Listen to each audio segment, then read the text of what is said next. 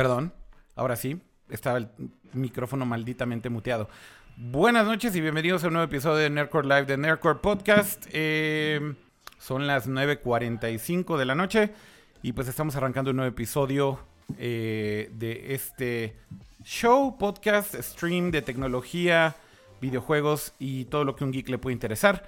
Eh, y bueno, como siempre, les damos la bienvenida. Eh, ya lo habíamos comentado la semana pasada que regresamos a hacer el show semanalmente. eh, y básicamente seguiremos con la tradición de la vieja guardia de Nerdcore, que era jueves de Nerdcore Live. Así que todos los jueves, todos los jueves grabaremos un episodio nuevo, a menos de que pase alguna catástrofe.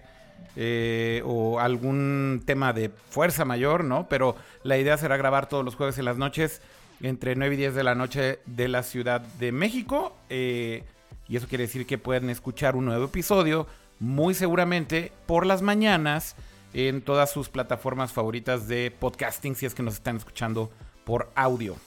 Pero bueno, como siempre, dar la bienvenida a todos eh, y empezando también, evidentemente, por el mismísimo Pato G7 eh, y el mismísimo Ramsa. ¿Cómo están el día de hoy, amigos?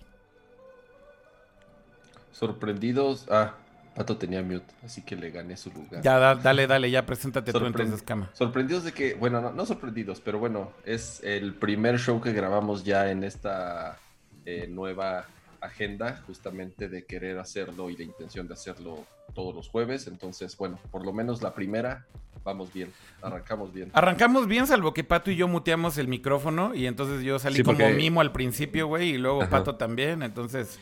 Porque aparte estaba doblemente muteado. O sea, porque estaba muteado en nuestro programa y aparte físicamente en el micro. Pero bueno, ya estoy desmuteado porque sí estoy un poco madreado porque vengo de viaje, estoy medio enfermo, pero hubo unos lanzamientos interesantes. Y sí, ya nos contarás ahí de tu experiencia en ese viaje que estuvo Ajá, bastante ahorita, bueno. ahorita les cuento todas las novedades de allá. Este, pero sí, normalmente cuando programamos, yo antes en mi canal quería justo programar que sea este, semanalmente. Yep. Y había muchas semanas que decía, oye, pues güey, esta semana no hay nada interesante. Pero creo que esta semana nos sobran muchísimas cosas. Pues más bien creo que todas las semanas hay algo. O sea, al final del día, si, si estás siguiendo todo este mundo de tecnología, de cosas geek, nerd y demás, especialmente tecnología y videojuegos, creo que es una fuente que no se acaba, salvo en diciembre. En diciembre creo que sí es un mes eh, tremendamente muerto. O sea, sí, claramente las compañías se dan cuenta Vamos a poner ya- horario en noviembre para en diciembre no tener nada.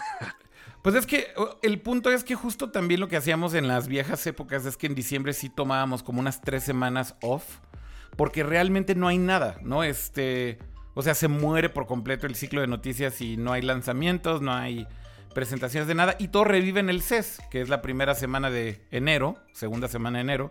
Entonces es buen regreso porque regresa con todo, ¿no? Entonces sí hay por ahí un, hoyo ahí de información que creo que son esas tres semanas. Así que diría que eso sí esperen que lo anunciemos. Les diremos en qué fechas no estaremos haciendo el show a finales de año, pero regresaremos a principios de año con el CES, seguramente. Bueno, eh, vamos rápido al chat ahí, que seguramente hay varios que ya están conectados. Un saludo a todos los que están por aquí ya saludándonos, escribiéndonos, eh, ya sea desde YouTube, desde Twitch, desde Periscope o desde Facebook Live, que son las plataformas por las que estamos transmitiendo en vivo. Eh, y bueno, también como siempre recordaremos la nota que nos han mandado ya en varias ocasiones quienes escuchan esto solamente en audio y nos dicen no se olviden de los que solo escuchamos y describan lo que está pasando en su desmadre porque si no pues es muy difícil entenderles y tienen toda la razón así que si está pasando algo en la pantalla o algo así se los explicaremos se los prometemos pero bueno saludos a los que están en el chat voy a leer por ahí algunos mensajes que están llegando Eh, por ahí dice Jaime Laguna en Facebook Live los veía desde Malasia y ahora desde Houston. Órale. ¿Qué hacías en Malasia? Cuéntanos, dude. Eh, eh, 2010 No Games dice en YouTube Mínimo Live. que invite, ¿no? Si anda tan paseado. Ya sé. Eh, recomienden audífonos. Hay por ahí un especial de audífonos que tenemos pendiente, pero seguimos esperando que lleguen un par de audífonos que son importantes para ese especial. Eh, dice por acá Arturo BC, ya hablen del nuevo eh, juego de Hideo. Bueno, voy a decir algo. Por ahí teaseré ya eh, que va a haber un episodio especial de este juego de Kojima en el chat de Telegram el día de hoy. Eh, porque, bueno, sé que Jaime no, no va a jugar el juego. Ya me había dicho el buen Cama que no iba a jugar ahorita y se me voy, a esperar a que PC. salga, me voy a esperar a que salga para PC. Exacto. Entonces, más bien, no lo va a jugar ahorita. Eh, y Pato, eh, me parece que también, como, como no juega en Play, juega en Xbox, pues evidentemente también no lo va a jugar. Entonces, por ahí hice un recruit especial de unos invitados para hablar del juego. Y les puedo confirmar ahorita ya, para los que están aquí en vivo en el chat, que el lunes en la noche, este próximo lunes, que es 10 y ya ni sé. Eh, ¿Qué día es? ¿Qué día es? Lunes 18. Lunes 18 de noviembre la noche. Vamos a hacer un especial, eh, pues digamos que con nuestras impresiones de eh, Death Stranding, de los que ya lo estamos jugando. Y por ahí eh, invité a varios, digamos, amigos del show. Entre ellos van a estar por acá el buen Artemio Urbina, va a estar Daniel Mastreta, va a estar Uroboros, a quien seguramente también por ahí conocen bien de videojuegos. Y eh, Leo Lambertini, que también lo está jugando activamente el juego. Así que un buen, eh, digamos, cast Un, un line muy pesado. Un line pesado de videojuegos, creo yo. Eh, lo repito, es Leo Lambertini, Uroboros, eh, Artemio, Urbina y básicamente Daniel Mastreta. Y con eso armamos, creo que, la fiesta para hablar de Death Stranding. Así, así que si quieren a- a escuchar nuestras impresiones de Death Stranding, no se pierdan el episodio el próximo lunes. Lo vamos a hacer a las 9 de la noche en vivo. Así que espero que Ya no, no, sé se qué, lo pierdan. ya no sé qué va a durar más, si el stream o el juego. Híjole, no sé. Ya me, ya me, ya me veo ahí con ese stream como de tres horas. Eh, Preparen su monster, su monster drink para estar en el mood completo. eh, y, y sus totis, De hecho, güey. Una sí. pinche dotación de totis eterna, güey. Eh, Totis, Bloodbags y Monster Energy. Exactamente, exactamente. Pero bueno, el día de hoy hay un montón de noticias eh, que se han acumulado esta semana y creo que deberíamos empezar, Pato, con lo que tú viviste en vivo y en directo y en persona y en carne propia y además que pudiste probar con el evento de lanzamiento de este nuevo Razer que ya se veía venir, que ya estaba liqueado y Motorola regresa pues a este diseño súper icónico, ¿no, Pato? Que fue finalmente un teléfono muy importante pues en los 2000, ¿no? Este, un teléfono que tuvo varias iteraciones y que yo creo que fue como el teléfono original que se convirtió como fashion o chic o cool tener. Eh, antes de eso creo que los teléfonos eran, pues, no sé, como Sí, simplemente eran horribles, teléfonos. ¿no? De- antes de. Exacto. Y creo que sí hay un antes y un después con el, con el Moto Racer. Y bueno, regresan con un nuevo device, Pato. Y además la sorpresa es que pues tiene eh, un pequeño feature eh, que va a dar mucho de qué hablar. Pero además con una implementación muy distinta. Platícanos de todo esto y tus impresiones, Pato, reacciones y demás.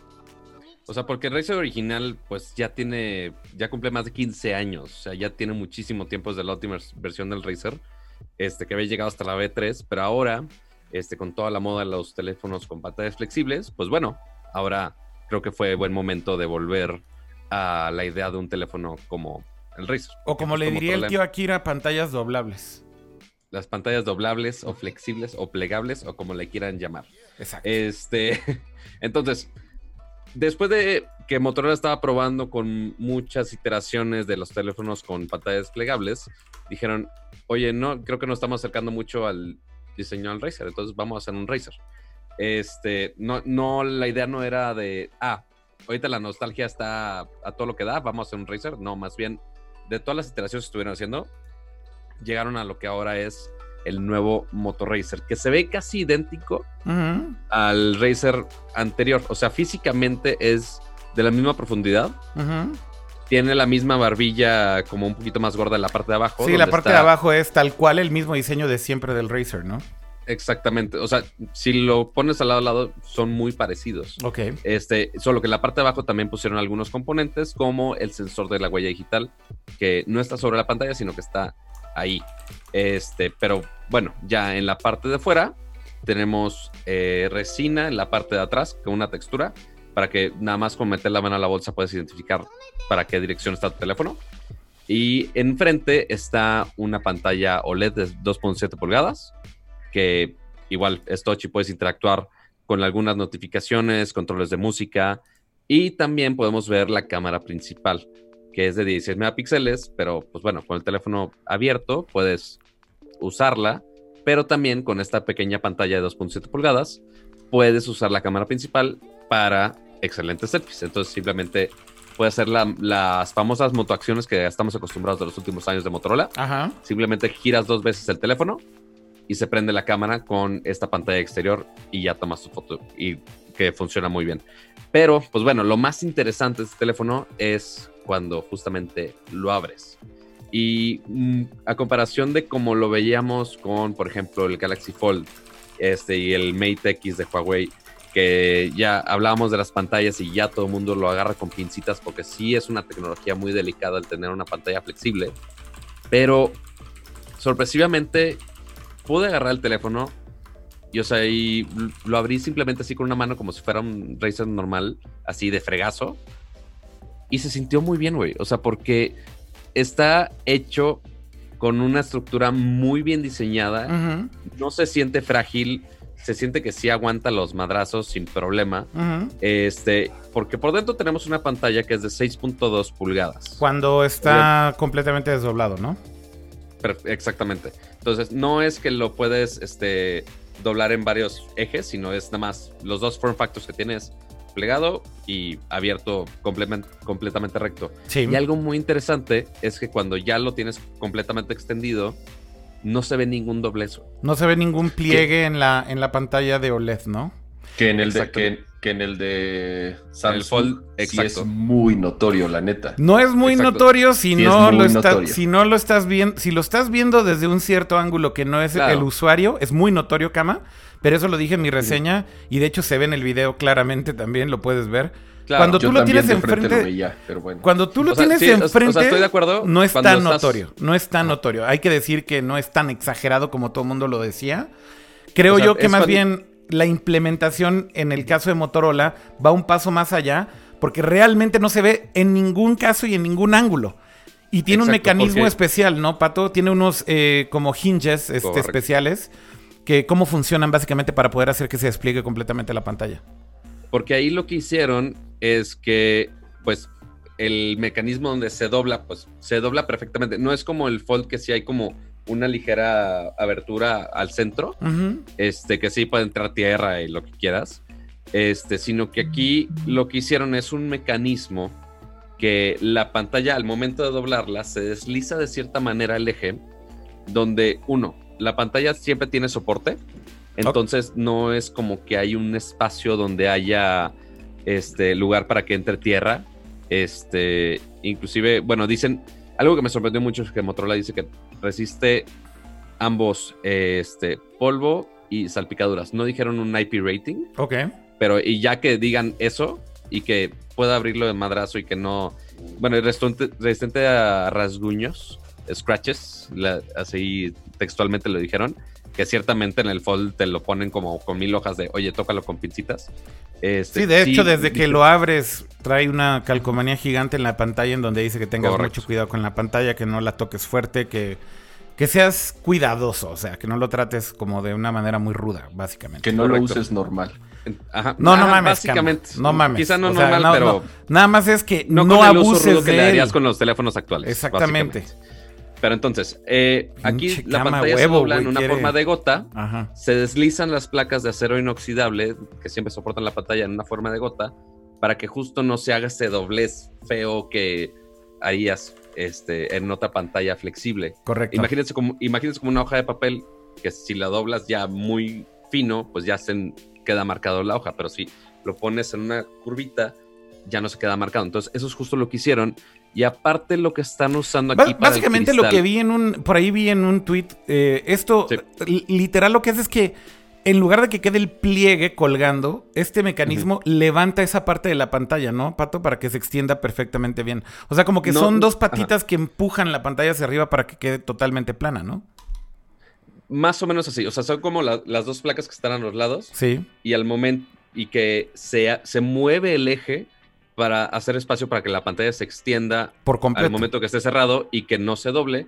Y al momento que ya se cierra, esas placas se deslizan otra vez para que siempre estén este, con soporte y que se sienta como un teléfono fijo, no que esté hueco en esa parte, sino que ya se adapta ese eje y que siempre esté bien puesto. Entonces, la pantalla se ve increíble. No es la mejor resolución de la vida.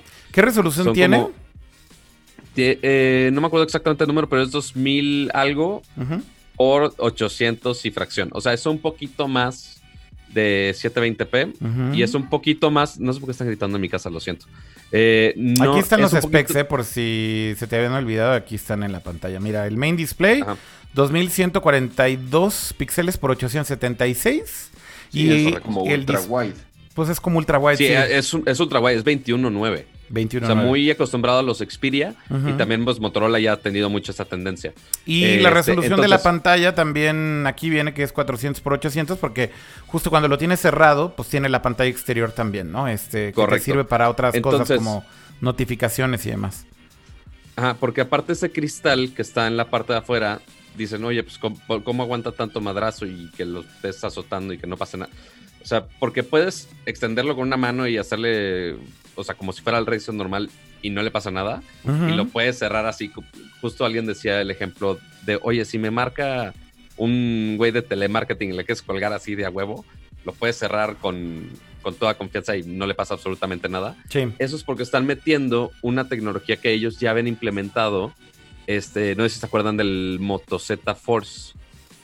No que recuerdo. tenía el shar- tenían una tecnología que se llama Shadow Shield. Ok, Entonces que los puede estar madreando y no le pasa absolutamente nada a la pantalla. ok. Eh, no es exactamente la misma, pero justo aprendieron de eso para implementarlo acá con el, con el Razer. ya. Entonces, esa es la pantalla básicamente que tiene el, el eje, la resolución, Ese la el- densidad de píxeles. Ese es el main feature, ¿no? O sea, digo, la pantalla al final del día Sí, es el, es se el main feature. o sea, y justo, pero- porque ahorita vamos a hablar un poquito más de los otros detalles técnicos que muchos van a decir, ay, güey, qué pedo. Exacto, yo Pero- también ahí a eso iba, pero te- otra cosa que iba a decir, Pato, es que creo que algo que tiene interesante esto es que cuando el teléfono lo tienes completamente doblado, lo interesante del Moto Racer para mí es que es muy pequeño.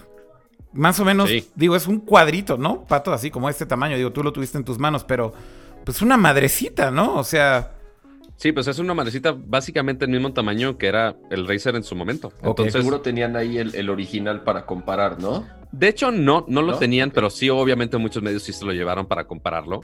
Este, y era el, es el mismo tamaño, perfectamente. ok. Y aparte, estaba muy, estaba muy raro. Que porque- si recordarán el Razer original, pues justo cuando lo tenía cerrado, pues era. O sea, digo, básicamente lo estás doblando a la mitad, entonces es la mitad de la altura Correcto. del teléfono, ¿no? Eh, Sí, entonces, pues, tenemos que pensar que para- no es. a lo que voy es que para los form factors de los teléfonos de hoy en día, que son tan grandes o tan altos o lo que sea, y sobre todo con pantallas grandes como un Note 10 o un iPhone este, Pro Max o lo que sea, un iPhone 11 Pro Max, etcétera, pues evidentemente ya volteas a ver esto y dices, güey, o sea, tiene también ahí una pila interesante que es que es muy pequeño cuando lo tienes doblado en la bolsa, ¿no? O sea, que lo tienes ahí guardado. La realidad es que sí se convierte en algo, digamos, mucho más portátil, ¿no? Sí, porque justo nos decía la gente de Motorola que, o sea, al menos de su investigación, lo que más le dolía a la gente, o sea, los pain points del, del público es, ok, sí les gusta que tengan una pantalla muy grande, pero ya no les gusta que ya ni siquiera caben en sus bolsas. O sea, porque, pues sí, o sea, los teléfonos han crecido, o sea, siempre queremos pantallas más grandes y queremos más cosas. Sí. Pues sí, este, y no, no podemos compararlo perfectamente del todo con las tecnologías este, de pantallas flexibles como el FlexPy, el, el Fold y el Mate X, porque ellos justo están haciendo el otro approach que están haciendo actualmente de pantallas plegables, que tú tienes en el mismo tamaño de un teléfono, puedes tener una tablet. Sí. Ahora, el approach de moto es más bien tener la pantalla que ya estamos acostumbrados de un teléfono de gama alta, pero tenerlo en un form factor más pequeño. Entonces, es, es al menos el primero este, que está saliendo ya comercialmente que está haciendo este approach. Sí, es Pero- distinto por lo menos a, a- a lo que están haciendo los demás, ¿no? Correcto. O sea, y ese fue su enfoque. O sea, muchos preguntaron de otros aspectos que ahorita vamos a tocar un, un poquito más a detalle, pero dijeron, nuestro enfoque 100% fue el diseño y la pantalla. Que el diseño se mantuviera al del Razer lo Fiel. más cercano posible, que la verdad lo hicieron Muy bien. muy bien y el, el equipo se siente muy, muy, muy bien. O, O sea, el me hardware de lo... Se siente El, cool. el sea. hardware, el hardware, o sea, de lo poco que lo toqué, increíble 10, 10 de 10, este, excelente servicio, 5 estrellas. De hecho, yo vi a Este, muchos ya- que lo que estaban en el evento que decían que el feeling de cómo se abre la pantalla y se cierra y demás está increíble, ¿no? O sea que. Eh, es- no, está increíble. El cómo hace el snap a que se extienda la pantalla y que se cierre e- es, un, es un sentimiento increíble. Pues es como muy satisfying, ¿no? O sea que. Pero cañón, o sea, no, no sientes que estás agarrando como, como justo decía Kira con otros equipos, no estás beta testeando algo, no es como un este algo muy delicado. No, no, no, es un equipo muy, muy, muy sólido que se siente muy bien. O sea, y Motorola sabe muy bien que van con la idea de que se siente muy bien el equipo. O sea, hubo muchas veces que estaba pues agarrando el teléfono para grabarlo y hubo más de una vez que dije, ay, déjalo guardar la bolsa. Dije, no, güey, espérate, no es mío. O sea, pero ya es el sentimiento de, güey, ya lo puedo guardar en la bolsa y que no, no hay pedo alguno. O sea, y ellos lo saben muy bien porque no sé, no sé por qué no lo mencionaron mucho en el evento en sí, pero en la mesa de registro nada más había un solo hashtag del, del evento, que no podíamos decir nada, pero el hashtag era Feel the Flip. Ok. Y que, sí- y que 100% estoy de acuerdo con eso. O sea, sí, realmente tienes que sentir el cómo puedes abrir y cerrar el celular sin pedo alguno. Es increíble. Pero, pues bueno, hay ciertos drawbacks. Sí, es a lo que iba, ¿no? A ver, Este antes inclusive de que hablemos del precio, porque creo que eso es algo que va a generar, eh, pues, ¿cómo decirlo? Un poquito Yo lo de... diría desde ahorita para que ya evalúen junto con eso. Bueno, a ver, pues sí, de una vez dilo. A ver, el, el precio, O sea- el precio con el que va a salir este teléfono, Pato, ¿cuánto es? El precio del teléfono, al menos, eh, va a salir en enero de 2020. Ok. Eh, Damos un par de meses. eh, exclusiva, exclusiva eh, preven- digo, preventa exclusiva de Verizon ahorita en eh, a final de diciembre, diciembre 26. Ajá. O sea, ya después de ventas de Navidad, lo cual se me hace muy raro. Pero va a tener un precio de 1.500 dólares. En, y pues, que ahora, ojo. barato no es, güey. No, barato no es, pero... Saquen el meme ahora, de Goofy. El meme, no, no sé cuál es el meme de Google. Ni yo. Pero, este... Ah, ¿cómo pero, no sabe cuál pero, es? ojo, No, no, güey. ¿Cuál, güey? O sea, ¿De qué Ah, ofertón? el de, soy- el de it was, it was too expensive. Everything was No, el expensive. de ¿Qué ofertón? Ah, no mames, güey, no. No, no, No o sea, idea. tenemos a, tenemos a un este, millennial a uno no tan millennial, ninguno de los dos de hoy. Este, pero ahora, un detalle interesante es que el equipo de Motorola de, de México dijo, nuestra tirada es que llegue a México a un precio menor a los 30 mil pesos. ¿Qué clase de pinche magia van a hacer, güey? Para que eso, Eso, es lo que está muy raro. O sea, porque comparemos. O sea, por ejemplo, este, eh, Note 10 Plus, creo que estaba a un precio que es 1100 dólares. En lanzamiento. Y aquí llegó a un precio de 27, 28, no me acuerdo bien perfectamente. Sí. Es, pero pues sí, si lo subes a 15 y lo van a traer a un precio de 30, como que pues no, no da las matemáticas. Entonces, si sí llega a un precio de 30, va a ser un precio muy agresivo. Muy, muy, muy agresivo. O sea, porque, ya va, O porque sea, ya va a estar a un punto no, de no, decir, pero, pero muy agresivo, güey, es eh, comparado con qué, Pato, porque, mira, a mí es donde eh, me Bueno, o sea, comparado con el precio original, que le bajen al pre- a la conversión o sea, de dólar. Pero, pero sí. eso para mí no es tan importante, más bien, lo- a lo que quiero llegar es a esto. Lo- lo- donde me hace ruido y donde se cae ya todo el argumento para mí Correcto. es en los specs, güey. Porque ahí entonces es donde, donde empiezo a pensar, a ver, güey, ¿para quién hizo Motorola este teléfono? O sea, ¿quién es el target o a quién le quieren vender este teléfono? Ciertamente es un, es un equipo muy, o sea, como le dije en mi video, es un equipo muy raro, güey. Y no sé si tanto de la buena manera o de la mala manera, güey. Mira, para, eh, eh, a esto es a lo que voy. Eh, cuando ves los specs en papel, No tiene un eh, Snapdragon de tope de gama, güey. Es un Snapdragon de, de la serie 700, un 710, que no es un Sí, mal porque si compras un procesador. teléfono de, de 1500 dólares, esperas lo mejor de Güey, todo, no, no, de 1500 dólares, de 800 dólares, de 600 dólares. A ver, el pinche Oppo nuevo, güey, que presentaron apenas hace unas semanas, tiene un Snapdragon 855, güey, y son teléfonos de 400 dólares, por Dios. O sea, Correcto. creo que aquí el problema es que en specs es muy difícil competir, sobre todo con los chinos. Eh, y la verdad es que eso lo hemos discutido en el show, ¿no? O sea, si realmente quieres mejor, ¿cómo decirlo? Eh, mejores beneficios o prestaciones en términos RAW, ¿no? O sea, specs, performance, RAM, eh, pantalla, etcétera. Por ejemplo, ese Oppo, ¿no? Eh, cuesta 450 dólares. Tiene pantalla de 90 Hz de, de refresh rate. Tiene este, el último procesador, tiene un chingo de RAM, bla, bla, bla, bla. Entonces, de pronto dices, güey, ¿cuál es la lógica para justificar que vas a comprar un teléfono de 1500 dólares con un procesador inferior? Que además de todo, güey, o sea, cuando dices, bueno, va, luego ves la batería, güey, y dices, ¿cómo una batería de 2500 miliamperes? O sea, hoy en día, güey, este, es pequeñísima, güey. Ya, ya veo venir, güey, los pedos de que la batería no le dura nada, güey, porque la pantalla es grande. Este, tiene dos pantallas, pero además la pantalla principal es grande. Entonces, o sea, fine, hoy, hoy en día con esos teléfonos tienes carga rápida y lo que quieras, pero insisto, cuando ves los specs, puta, güey, ahí sí volteas y entonces dices, güey, el Fold está barato, güey. O sea, la neta, o sea, si los comparas ya así con ese rango de precios, la neta es que el Fold se ve mucho mejor al precio al que está que, la oferta de Motorola, sinceramente. Y si ya lo comparas contra teléfonos, insisto, de gama media, ¿no? Que tienen specs de tope a precios de 400, 500 dólares o como el OnePlus, etcétera.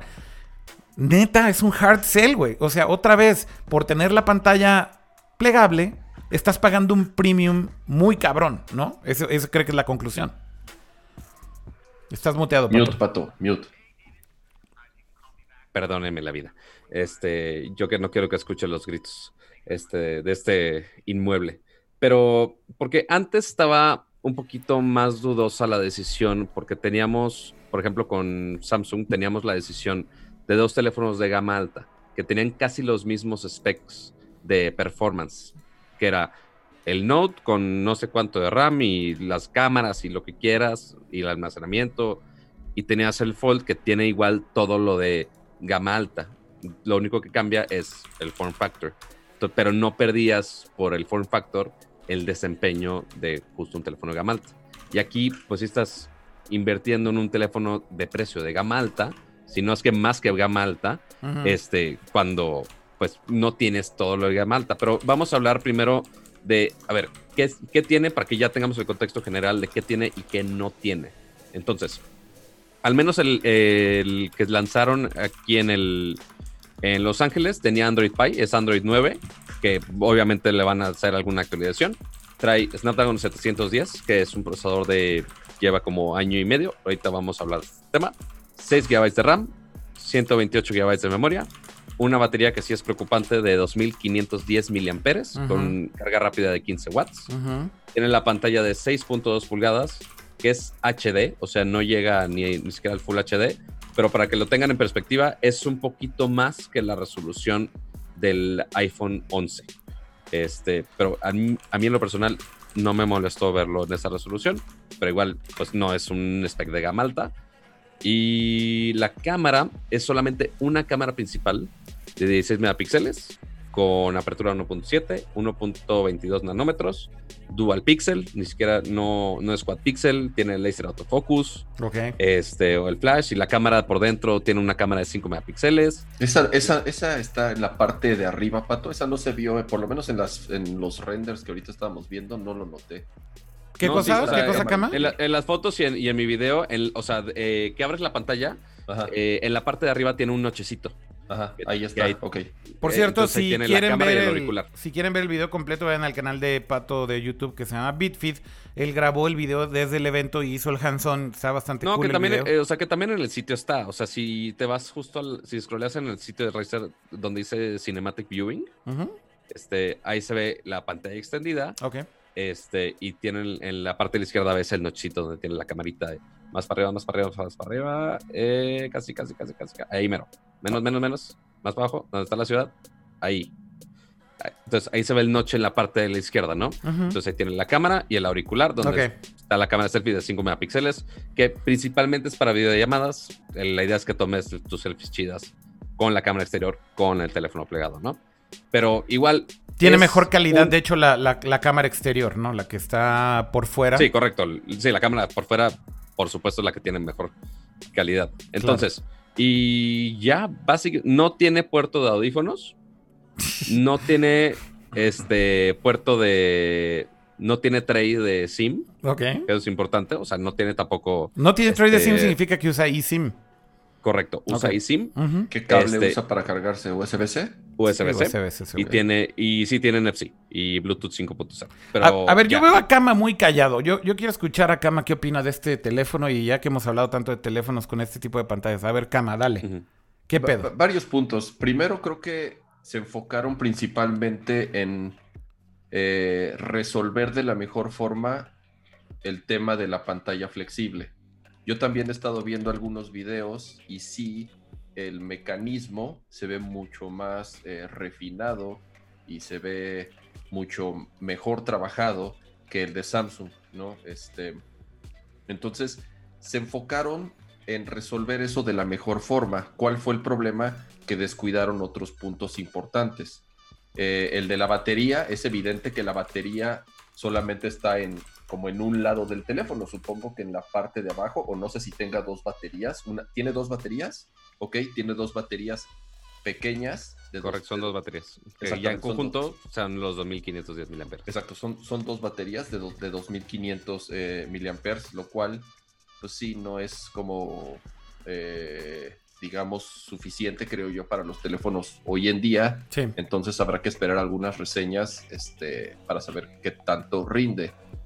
El tema de la cámara, pues está bien, o sea, se enfocaron en tener una cámara, habrá que ver la calidad de la cámara, seguro no es la mejor, o sea, no tiene cinco cámaras ni tres cámaras, o sea, realmente, eh, eh, insisto, se fueron a lo más básico en los demás specs para poder resolver de la mejor forma lo de la pantalla. ¿Qué hubiera pasado si le hubieran metido un procesador de última generación?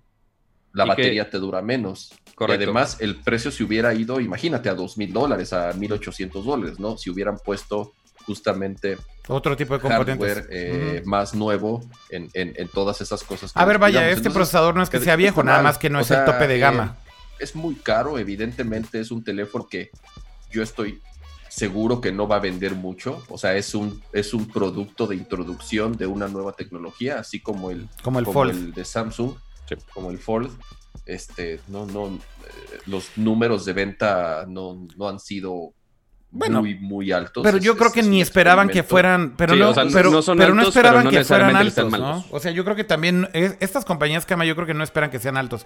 O sea, Samsung ha dicho, por ejemplo, que en México cuesta desarrollar este teléfono. A ver, un chingo, pero es que por eso es que mi conclusión en la reseña que hice yo decía que son experimentos, güey, y que al final el día es como si estuvieran beta testeando un poco con el usuario, eh, pues digamos que en, en, en, on the wild, ¿no? O sea, en vivo y usando a los usuarios como su mercado de experimentación.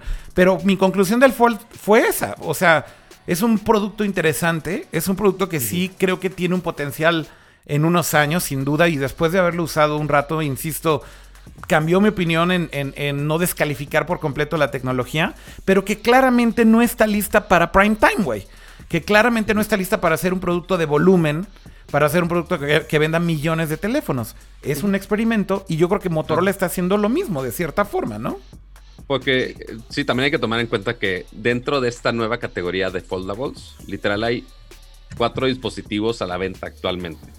El FlexPy, Fold, el Mate X solamente en China y ahora el, el Razor. Son los únicos cuatro de la categoría y que son cada uno con su approach muy distinto. Y también con este, precios muy distintos, por cierto. Porque, con precios muy distintos. Porque el de Huawei este es de 2.500 dólares, ¿no? Que es el más caro de todos. Ajá. Y justo como dice Juan Carlos, no leo el apellido, pero como, como dice Juan Carlos en el chat, en la preventa del Fold fueron 111 equipos que ya se vendieron y ya hubo un segundo batch que también ya se vendieron entonces, pues. Pero estamos hablando de menos de 200 unidades en todo México. Nada más para, que para que nos demos una idea del volumen. Y ahí es en donde digo, es un experimento, güey. Es un experimento. Sí, o sea, y no, ajá, no, no, es que Samsung este, haya calculado de, ay, güey, queremos vender 50 mil Sí, no, no, no, no, hay, no hay. esa cantidad es porque sabían más o menos a No hay 50 mil folds en una bodega, güey, que están guardados que no se venden, güey. O sea, evidentemente no, no es una producción súper masiva. Eh, eh, sí, evidentemente es un tema de, marketing para que se hable de la marca y obviamente sus demás productos este, pues aumenten eh, las ventas. Motorola pues es una marca que sí poco a poco ha ido perdiendo terreno, si no es que muchísimo. El Razor es yo creo que es su teléfono más famoso. Muchos tuvimos un, un, Razor y sí, aunque digo decir la neta, el hardware era muy bonito, el software era malísimo. Este, Eh, pero, eh, pero era un, era, fue, un, fue un diseño este, interesante en su momento, diferente a los demás eh, teléfonos que salieron. Y de los más este, exitosos de toda la historia. De y de los más exitosos. o sea, el, el, el, Razer se vendió millones y millones y millones y, y además es un teléfono, es, es, un teléfono que hoy, o sea, que ya no sucede eso hoy en día, que se vendió durante varios años, ¿me entiendes? O sea, varios años eh, fue de los teléfonos más vendidos. El mismo modelo. Sí sacaron algunos, este, algunos updates, pero prácticamente el diseño era, era, era casi igual. Entonces está interesante, insisto, resolvieron bien lo más difícil, que es lo de la pantalla. O sea, creo que lo han hecho mejor que nadie, eso sí. Este, lástima por los otros specs que quedaron así muy, muy, muy por debajo, pero si no el teléfono se hubiera ido a dos mil dólares o más, ¿no? Entonces, sí, porque este justamente estaba hablando parte de esto este, con Rubén Castaño, que afortunadamente pues es latino y es el vicepresidente de Consumer Experience Design de Motorola, que es el que ha presentado ambos. Eh, cuando fui a Buenos Aires, presentó el, el One Zoom y esta vez también presentó ahí en Los Ángeles el, el Razor. Entonces, él es el que directamente ve todo esto de, de Experience Design y que justo desde lo del Zoom en Buenos Aires, hablé con él como toda una hora de, no, no fue tanto hate, pero, pero mucho feedback y una plática muy interesante, que si los leaks, que si no los leaks, que si gamas altas, ¿qué onda? Porque Motorola se ha fijado muchos en gamas medias. Ya ha estado muy parecido los últimos 5 o 6 años y no es que más, este, porque pues los Moto G les ha ido muy bien en ventas. Pero, y justo como dice Kama, nos hemos quedado en el diseño, en el candy bar design por años. O sea, desde el iPhone, ya todos los celulares son un bill rectángulo y se acabó con mejores specs, mejores cámaras. Y hasta ahí hemos llegado. No ha habido un gran salto de innovación. Sí, por, lo menos con esto, por lo menos con esto se ve que está empezando a haber un cambio justo en el paradigma de cómo es un teléfono, ¿no? Este Exacto. Y ya estamos empezando a jugar con formas. Exacto. Esa es la parte interesante, creo yo, de todo este tema de las pantallas plegables. Que por lo menos empieza a, vislumbrar tal vez un cambio. No, no inmediato, pero sí probablemente en los siguientes años del form factor del teléfono como lo conocemos, ¿no? E, esa parte sí es interesante, ¿no? Sin duda. y, deja, y deja tú el form factor, sino que justo como se lo dije a, Rubén en, en, esta cena en Buenos Aires, de, oye, me preguntó literal de, oye, pero ¿por qué tú no usas un Motorola de Daily Driver? Dije, pues güey, porque pues Motorola no tiene un teléfono de gama alta que yo pueda usar. Ok. O sea, porque sí, tiene muy gamas medias excelentes, son increíbles, perfectos para la gama que son, pero si yo, tecnólogo, quiero tener el top of the line de tecnología, quiero tener lo más innovador. Motorola no tiene ese teléfono. Ya Motorola actualmente no, no tiene o tenía ese teléfono. Pero este, y en algún momento llegó la conversación que en, por muchos años, si alguien se preguntaba quién tiene el mejor teléfono, por muchos años mm, pudieron haber dicho, ah, Motorola tiene el mejor teléfono. Por tú en, los momentos de Razor, no mames, todo el mundo. Hace 12 años, ajá. Hace mucho tiempo, justo, o sea, porque Motorola igual fueron de los primeros que hicieron celulares, después el Razor, es, eh, StarTAC, Razor, hay muchos emblemáticos de Motorola. Sin duda. Este, y pues ya hay mucho tiempo que pues ya, ya no traen nada nuevo a la mesa. O sea, porque la última innovación de UX que dije, no mames, qué chingón, fueron las motoacciones que llevan cinco años, que literal es de, ah, giro el teléfono, se activa la cámara, le hago así, se prende la linterna. Y ya, es lo único interesante que habían traído. Este, y ahora con el Razor se quieren posicionar otra vez de, oye, si tenemos tecnología chingona, sí podemos hacer un teléfono chingón no le están apostando tanto specs, estamos de acuerdo. este, y justo en, en, esa sesión, afortunadamente, nos tocó una sesión que no fue una fiesta como la de la del segundo día, donde fue Marqués y otros medios gringos, porque era ya patrocinada por Verizon. Este, sí pudimos preguntarle de, oye, pues todo mundo, así el elephant on the room. Güey, ¿por qué le metieron specs tan, tan, bajos? Tafas, tan bajos, por así ponerlos. Ahí, bueno, estoy pegando a mí, que discúlpenme. Eh, y pues uno, insistió de, güey, le estamos apostando al diseño porque, y también parte del problema fue el tiempo del desarrollo del equipo. Porque hablando del sensor de la cámara y, el procesador, son este, componentes de hace como año y medio. porque pues sí ya tienen tiempo intentando mejorar, iterar este producto para que quede bien y chingón. Y aparte... Y se quedaron ahí. Y se quedaron ahí. Pero aparte, este, la otra defensa del ponerle el 7 días en vez de los 55, dijeron eh, más de cuestión de calor. Porque si tienes un dispositivo más poderoso, eventualmente hay más calor y necesitas más componentes, inclusive para disipar ese calor. Que al menos con ese diseño que proponían con el Razer, que no, no iba a ser muy viable, entonces se quedaron con el, con Pues el bueno. 710. Ok. Oigan, ahora, ah, rápido, creo yo que este, por lo menos, yo prefiero este, en el tema de pantallas flexibles, yo prefiero este form factor. Que el teléfono en su estado original tenga un tamaño de teléfono normal y que cuando lo doblas sea pequeño, sea más pequeño que un teléfono. Yo, de el hecho, no. approach, Yo el otro... que tienes el- una quesadillota. a mí el de otro approach me gusta más, de hecho. No un sándwich que se haga una pantallota. A mí me gusta más el otro approach. O sea, el otro approach justo es, si ya estás acostumbrado a traer un teléfono de un tamaño como los que son, como el teléfono de, lo, de la actualidad, eh, me, me llama más la atención de que en ese mismo form factor puedas traer una pantalla más grande. Pero si es de- pero si es del tamaño de un teléfono normal. O sea, estamos hablando que ahorita los O teléfonos. sea, ta- de- el, el Samsung- tamaño, el tamaño en ciertas dimensiones sí es de un teléfono normal. En bueno, grosor no. Pero en, en volumen, a lo, en- a lo gordo. En no. grosor no, en grosor Ajá. no. Entonces estoy de acuerdo con eso. Sin embargo, el form factor sí es pues como un teléfono normal. Este, de hecho es más pequeño que un teléfono normal cuando lo traes en la bolsa, cuando hablas de, de- del ancho del teléfono. Pero bueno, ahí está. Eso fue lo que presentó Motorola. Eh, si quieren ver el video completo de Pato, vayan a su canal de YouTube que es Bitfeed en YouTube. Eh, tiene ahí un muy buen video que hizo el hands-on. Eh, y vamos a pasar a otros temas, no sin antes decir algo que me llama mucho la atención. Eh, el día de hoy hay 412 personas entre todas las plataformas viendo el stream. La gran mayoría están en YouTube, son como 200 y algo, 280. Y no hay nada de likes en el stream. Ay, eso nunca he entendido. Denle like, denle like. Eh, Es- ese like cuesta menos que, que el Fold y cuesta menos que el, que el Razor. Es gratis, nada más denle like y, y- y ya. No, Tenemos- no, no les pedimos tanto, güey. Alguien Le puso en estamos el chat. regalando un, es- un stream con mucho chisme y mucha pelea. Por favor, denle like. Hay, hay solo Are you not 36 likes. entertained? Ay, exacto, are you not entertained? Hay solo 36 likes. Entonces quiere decir que ni- eh, apenas el del 10 por, 10%. apenas el 10% de los que están en YouTube le han dado like, así que los que están en YouTube denle like, no sean así. No sean gachitos, ni mi ex me despreciaba tanto. Eh, di- di- dice aquí Jesús, es que Akira siempre tienes que decir cada pausa, den likes, chavos. Sí, sí, es cierto. Es que los streamers acá pro te están diciendo a cada rato, suscríbanse, denle like, suscríbanse cada pinche tres minutos, pero no queremos ser annoying.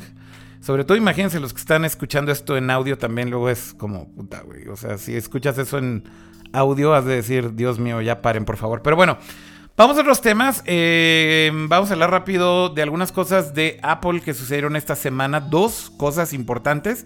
La primera es que finalmente Apple tiró la bomba sin mayor aviso de una nueva MacBook Pro. Eh, esencialmente tiraron la bomba, digo, muy rápido porque no hubo evento. Eh, literal, otra vez hicieron lo mismo que con los AirPods Pro. Lanzaron un comunicado, dieron algunas entrevistas. De hecho, Phil Schiller, el vicepresidente de marketing de Apple, dio entrevistas para algunos youtubers. Eh, por ahí con una declaración muy controversial, por cierto.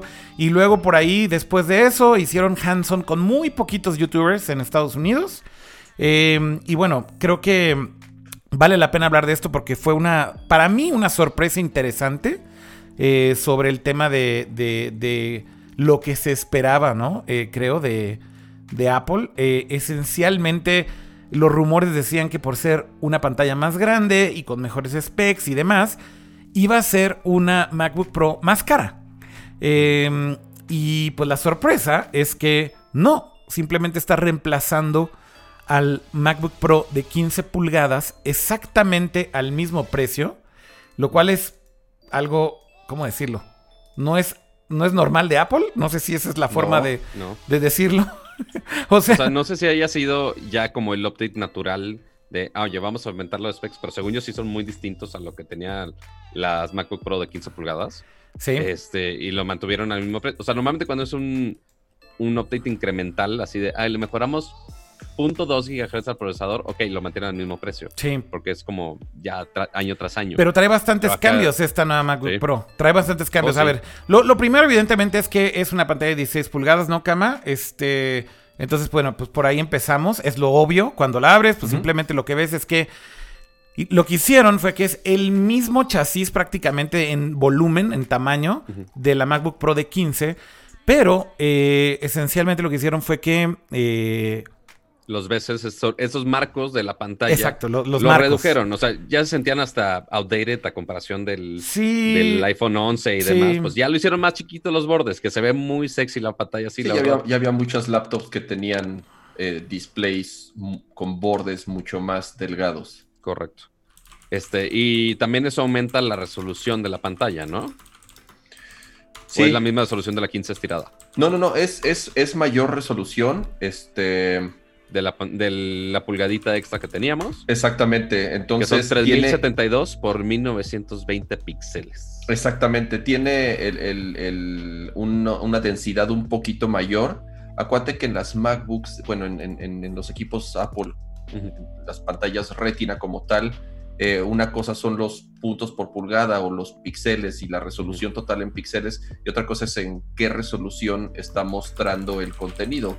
En teoría, o sea, tú eh, se supone que el- el- el- toda la eh, idea de retina es que eh, manteniendo un canvas de un tamaño similar, veas todo con el doble de nitidez, o sea, estás viendo cada objeto con el doble de cantidad de píxeles, ¿no? Entonces, realmente la, resolución tal cual, como tú le estás viendo en pantalla, es de 1536 por 920, ¿no? O sea, bueno, tiene ciertos settings para que tú puedas aumentar, digamos, o acercarte más a la resolución nativa, pero y obviamente para tener más espacio y lo que vas a hacer es vas a ver los elementos más pequeños, ¿no? Hay gente que, que Sí, o no sea, si quieres ver el texto así en, mi- en, en hiper mega miniatura, pues ok, la Exactamente, resolución para normal. verlo, digamos, en la resolución nativa o escal con, con ciertos escalados. A mí en lo particular no me gusta escalar la resolución porque de pronto se ve un poco eh, borroso,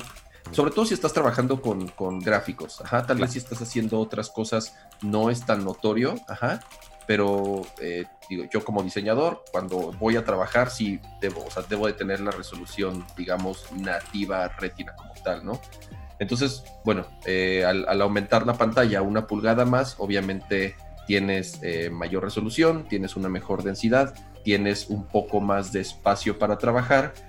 Y digamos que ese fue el, el- el feature principal, o por lo menos como la lanzaron, ajá, sustituye a la de 15, como bien dice Akira, este, eh, se pensaba, o por lo menos la mayoría de los rumores eh, apuntaban a que iba a ser un, una nueva, digamos, un escalón arriba que no iba a sustituir a la de 15 y que se especulaba que costara 3 mil dólares o más, ¿no? Y Sí. no, tal cual, mantienen el mismo precio de la generación anterior. Así es. Entonces, Empiezan este, súper bien, los- porque, claro, porque realmente no es nada más lo del display, ajá, sino que trae un chorro de features nuevos que no son tan notorios, muchos son internos, ajá, y Y algo que me que sorprende se- mucho es que tanto lo puedes crecer. O sea, no, no, de verdad. ya la sea, configuración máxima está monstruosa. Ahorita les, les estimamos qué es lo que le puedes meter a esta máquina, porque Hubo- sí está de locura. Hubo, acuérdate que, que hace algunos años se empezó a criticar mucho a Apple de que no estaba escuchando a sus usuarios profesionales, que estaban abandonados, que no había este equipo lo suficientemente poderoso o ni siquiera de, de inicio, sino que no te dieran la opción ajá, de que tú pudieras treparle a lo máximo que tú quisieras. O sea, si, si- si vas a gastarte 10 mil dólares en una computadora, yo quiero meterle lo máximo, ¿no? Entonces, si te fijas, desde un par de años para acá, desde que anunciaron la Mac Pro nueva, desde que salió la iMac Pro, este, con temas como los iPhones nuevos, en donde en vez de hacerlos más delgados, los hicieron un poquito más gruesos para, para ponerles una mejor batería. O sea, parecería que Apple eh, está escuchando mejor y está siendo un poco más abierto con, con las peticiones que tienen sus usuarios y en particular ahorita del mercado pro que sí estuvo abandonado, por lo menos sí se sentía un poco abandonado este, eh, eh, en alguna época. Y para ser sinceros, la generación anterior de las MacBook Pros, el rediseño que se hizo en 2016, no, eh, no le cayó tan bien a muchos usuarios por varios aspectos. Primero, por ejemplo, el Touch Bar, ajá, el, Touch Bar que parecería una integración muy bonita, pero realmente al, al, usuario pro como tal no era un feature que le gustaba, que le guste usar tanto. Por lo menos yo no conozco a muchas personas que les gusten. Incluso eh, eh, eh, hay mucha gente que, que preferiría, si existiera la opción de que no tuviera el touch bar, pues quitárselo, ¿no? Sí. peor aún, ocupaba el espacio del botón escape, entonces le quitaron el botón de escape a la computadora y eso, para, para ciertos usuarios, por ejemplo, developers, es una pesadilla. O sea, tener el botón de escape virtual en el touch bar es horroroso. Terrible. Exacto. También, por ejemplo, las flechas. Ajá, y, y dejas tú el teclado, el teclado completo, más bien. Claro, bueno. Sí, el teclado. A ver, pero eh, yo, yo me, gustaría que hagamos nada más así una pequeña lista de todas las mejoras que, están haciendo con la MacBook Pro de 16 pulgadas. Y luego ya hablamos como si quieres retomamos todo esto, Cama. No te quiero interrumpir, pero como que ya te metiste a hablar así de lleno de muchas cosas. Pero hablemos de los specs primero. Y, y si quieres ya después regresamos a comentar todo esto. Primero, la mejora, como decíamos. básica, ¿no? Exactamente, la configuración básica. Hay tres SKUs, bueno, hay dos SKUs en realidad de la computadora. Eh, pero, pero vamos a hablar rapidísimo de las mejoras, o sea, las mejoras que hay sobre la versión de 15 pulgadas, nada más como un bullet list.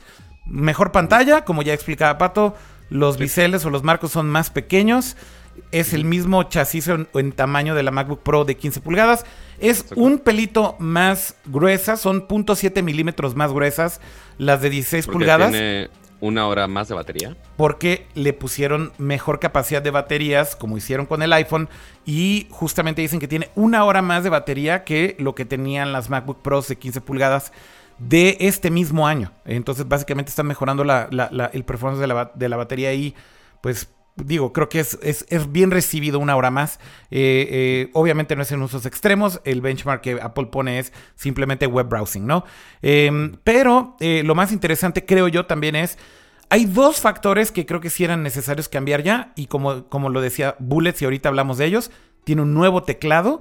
Ese nuevo teclado es en, gran parte en respuesta. De tijera, como llaman ellos. Exacto, de tijera. que antes las MacBook Pros que desde el 2016 eh, tuvieron este nuevo diseño, que sigue siendo el diseño actual, y introdujeron este nuevo teclado que ellos le llamaban el eh, Butterfly, Keyboard. Dio muchos problemas, ha seguido dando muchos problemas para muchos usuarios. No es algo que le ha pasado a todo el mundo, pero definitivamente es un teclado que no fue bien recibido por el feeling, por el, por la calidad, por se dañaba muy fácil. Había muchos factores ahí que involucraban. Entonces introdujeron este nuevo, nuevo, pongo entre comillas, este nuevo teclado, porque la verdad es que es la tecnología que tenían anteriormente y que funciona. Entonces volvieron a regresaron, anteriores. Regresaron a algo que funcionaba y de hecho le pusieron Magic Keyboard otra vez porque está basado en los Magic Keyboards de las iMacs y le eh, pusieron también el botón de escape. Ya pusieron el botón de escape. un poquito. ¿Sí? Eh, redujeron el touch bar de ambos lados. Sí. Porque está la tecla de escape y aparte está el donde estaba el touch ID que estaba integrado en el, en el touch bar. Ahora es botón y aparte también este, para encender la computadora y aparte es el lector de huellas digitales. Bueno, antes era botón también, o sea, porque sí tiene el botón físico para aprender a apagar la compu, el Touch ID, pero estaba, digamos que integrado como en la misma barra, parecía que era la misma, estaba pegado, y ahora lo que hicieron es que separaron el botón, ¿no? O sea, ya lo dejaron como un poquito solo. Eh, sabe por qué. Eso la verdad es que sí es un cambio muy ridículo. Pero bueno, tiene botón de escape, ese sí es importante. Pero vamos a la siguiente mejora que es bien importante cambiaron por completo el sistema de eh, eh, manejo. ¿Cómo es? Thermal Management, ¿cómo diablos traduces el, eso? El sistema de enfriamiento. El sistema de enfriamiento, exactamente. Em, básicamente rediseñaron eh, todo el sistema de enfriamiento. ellos dicen que los nuevos ventiladores son más grandes, pueden empujar hasta un 20% más de aire hacia adentro para enfriar la computadora o mejorar el enfriamiento de la computadora. Eh, ahorita hablamos también de eso porque fue importante. Eh, la mejora en la batería. eh, Y también, de, o sea, de las cosas físicas que cambiaron también, mejoraron un poco el audio. Ah, sí, las bocinas. Exactamente. Las bocinas que según incluyeron ahí un subwoofer de una manera rara, pero que se escucha mejor. Tiene dos subwoofers. también- Tiene dos subwoofers, uno de cada lado. Y de hecho son, Son seis, seis bocinas. bocinas en total. Son seis bocinas Son en seis total. Y por lo que vi de los hands-on dicen que se oye increíble. Este, que la gente que la ha probado y que está enfrente de la compu dicen que se oye muy, muy bien. Y que inclusive Y también tiene. algo interesante son, ajá, y tiene- también algo interesante son los nuevos micrófonos. Sí. Que mencionan que son de Es un arreglo de cuatro micrófonos. Es un arreglo, Es un de, arreglo- cuatro, de cuatro micrófonos que en teoría eh, tienen un nivel profesional que prácticamente puede reemplazar un micrófono externo, eso es lo que dice Apple, y que se puede utilizar, por ejemplo, para podcasting, se puede utilizar para grabar sesiones de audio, y de hecho por ahí también escuché varias pruebas y quedé bastante impresionado con la calidad de los micrófonos, ¿eh? Ya para que no me regañes por mis micros, que por más que intento, nunca, nunca les doy gusto. Bueno, esas son las mejoras en papel, ¿no? Esas son todas las mejoras en papel, no se nos ca- es- es- escapó ninguna. Y de nuevo, a ver, estás obteniendo todo eso, que son mejoras bastante importantes sobre la versión de 15 pulgadas, al mismo precio de, de- de- de base. Y obviamente también el Lo mismo precio que, alto. Lo único que nos falta, de, perdón, lo único que nos falta de papel es performance, pero ahorita hablamos ya la ficha técnica. No, porque los procesadores prácticamente son iguales que los de la de 15, pato. Es i- i9 o, i- o i7. eh, Pero con- de novena generación. Igual que el gráfico. No, es que ya los había, gráficos. es que ya había de novena gen- de- de- ya había de novena generación también en la de 15.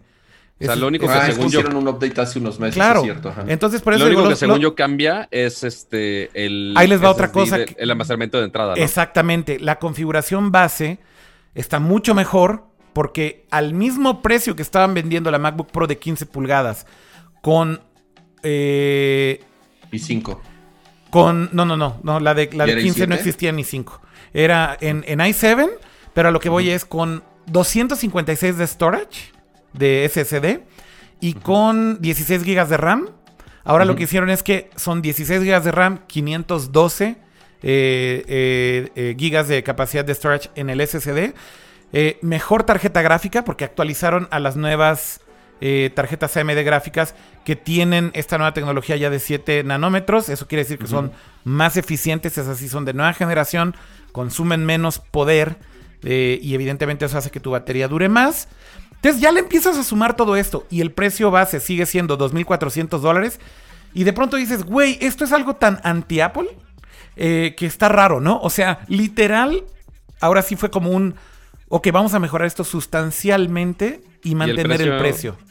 El precio en pesos sí lo tenemos, que es de la versión base. por esos specs que 54 ya mencionó mil. No, sesen- no, 56 mil pesos. 54, 499, pato. No, 55999. Aquí estoy viéndolo en este momento. ¿En Apple? Sí, apple.com.mx. Ok. 55.999, 56.000, vaya. Ese Sí, es el precio base. básicamente. Que también eso lo, lo- se lo tuiteaba Kama el día que salió el precio, ¿no? Porque el precio en Estados Unidos es 2.400 dólares, más impuestos en Estados Unidos, que si la compras, Sí, por ejemplo, en, Nueva York, por ejemplo, o en California, donde sea, tienes que sumarle un 7-8%. Estás hablando que la diferencia de precios ya con impuestos en Estados Unidos vers- versus México, literal son creo que 3 mil pesos, 3 mil 500 pesos más o menos. Entonces creo que el precio, hasta eso también creo que Apple hizo un buen trabajo en la paridad del precio eh, con el precio en México.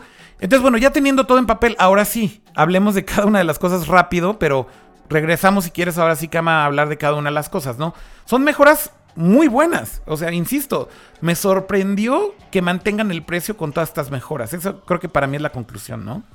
Está, está, está eh, regresando lo de hace rato, está muy cabrón que Apple eh, no es que acepte públicamente que se haya equivocado, ajá, porque digamos que con la Mac Pro anterior, la del botecito de basura, ahí casi casi sí salieron a decir, la regamos, ajá, o sea, sí, sí nos enfrentamos a serios problemas eh, cuando quisimos hacerle updates a- a- de hardware al- al- a los equipos. Sí.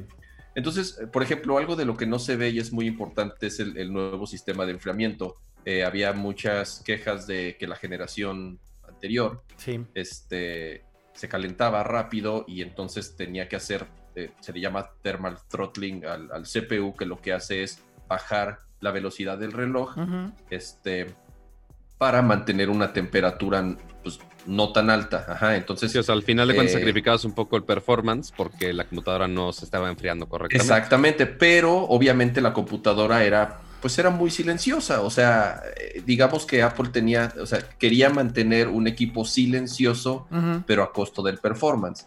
¿Qué es lo que hicieron esta vez? Cambiaron ese sistema, rediseñaron los ventiladores y ahora la computadora eh, hace más ruido. O sea, eso ya también lo estuve leyendo en, algunos hands-on, que evidentemente para enfriar la computadora pues necesitas inyectarle más aire, ¿no? Entonces pues los ventiladores están prendidos, digamos que una intensidad un poco más alta que, la, que las de 15 pero, Pero, pero nada más cuando estás de verdad exigiendo a la computadora el mayor performance, ¿no?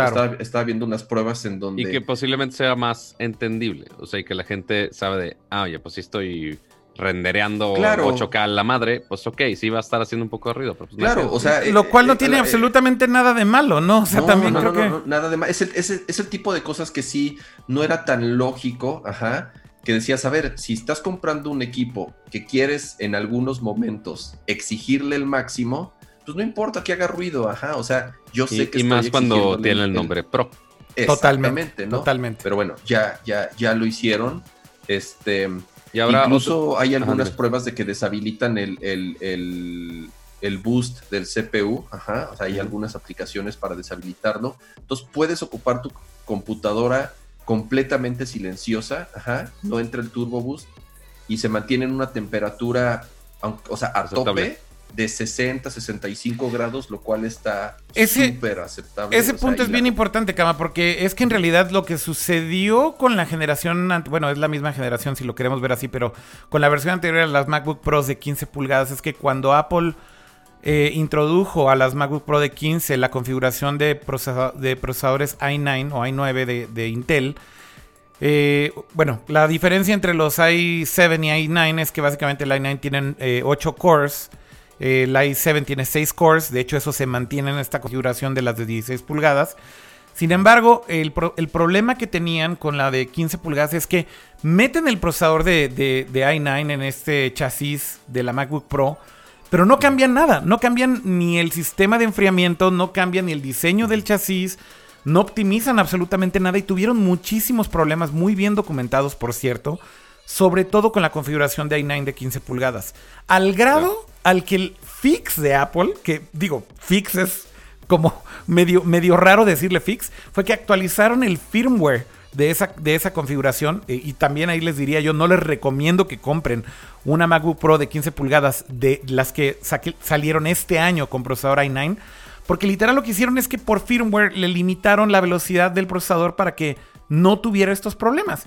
Porque, porque al hacer el, el, boost adicional, entraba el thermal throttling muy agresivo. O sea, literal, el pico del procesador, haz de cuenta que inclusive ves las gráficas, ¿no? Eh, entraba a la frecuencia alta con el boost y a los 3 segundos entraba el thermal throttling para matarlo y bajaba inclusive más de la velocidad promedio del procesador. O sea, oh, wow. O sea, es así como eh, absurdo, güey, ¿no? Este, y todo el problema es, insisto, que no hubo realmente una ni reingeniería ni repensaron absolutamente nada de las implicaciones de nada, más, aventarle vamos a mejor procesador. Exacto, así fue creo que como lo hicieron y le resultó muy mal. Entonces, yo sí creo que eso, por, por lo menos hay que reconocer que, pues también me están reconociendo que la cagaron y están arreglando, creo también, esos problemas fundamentales de una computadora pro, como bien dice Kama si le vas a exigir, lo que menos te importa es que prende el pinche ventilador, quieres que acabe el render rápido, güey, ¿no? Exacto. Este. Bueno, vamos a otros puntos. A ver, al, al, del, Otro de los aspectos pro que decía Kama es de poder configurar la computadora a los specs más locos que quieras según la necesidad de cada profesional, ¿no? Porque los specs que le puedes meter a esta compu, la neta, sí subieron bastante. Porque Muchísimo. antes, por muchos años, el límite de, de la memoria RAM de las MacBook Pro. Por mucho tiempo fue 16, ahorita creo que desde hace hasta justo esta computadora creo que el máximo era 32 GB de, RAM. No, era 16. Era 16 todavía, sí, Sí, era 16 todavía con la generación anterior. Y yo, yo dije, ¿neta estaba tan descarado que era 16? Pues sí, sí, era 16. Entonces, ahora, eh, con los specs te puedes ir bien loco, pero vamos a ir paso por paso. El procesador nos podemos ir por un i9 de 2.4 con turbo boost de 5 GHz. Cool. De memoria RAM nos podemos ir no solamente a 32, sino que ya nos podemos ir hasta 64 GB, que no es eh, memoria de DDR4, nada mal. De la tarjeta de video, la, la, que viene de default es una AMD igual de 4 GB, nada mal. Y la puedes subir a una de 8, chingón.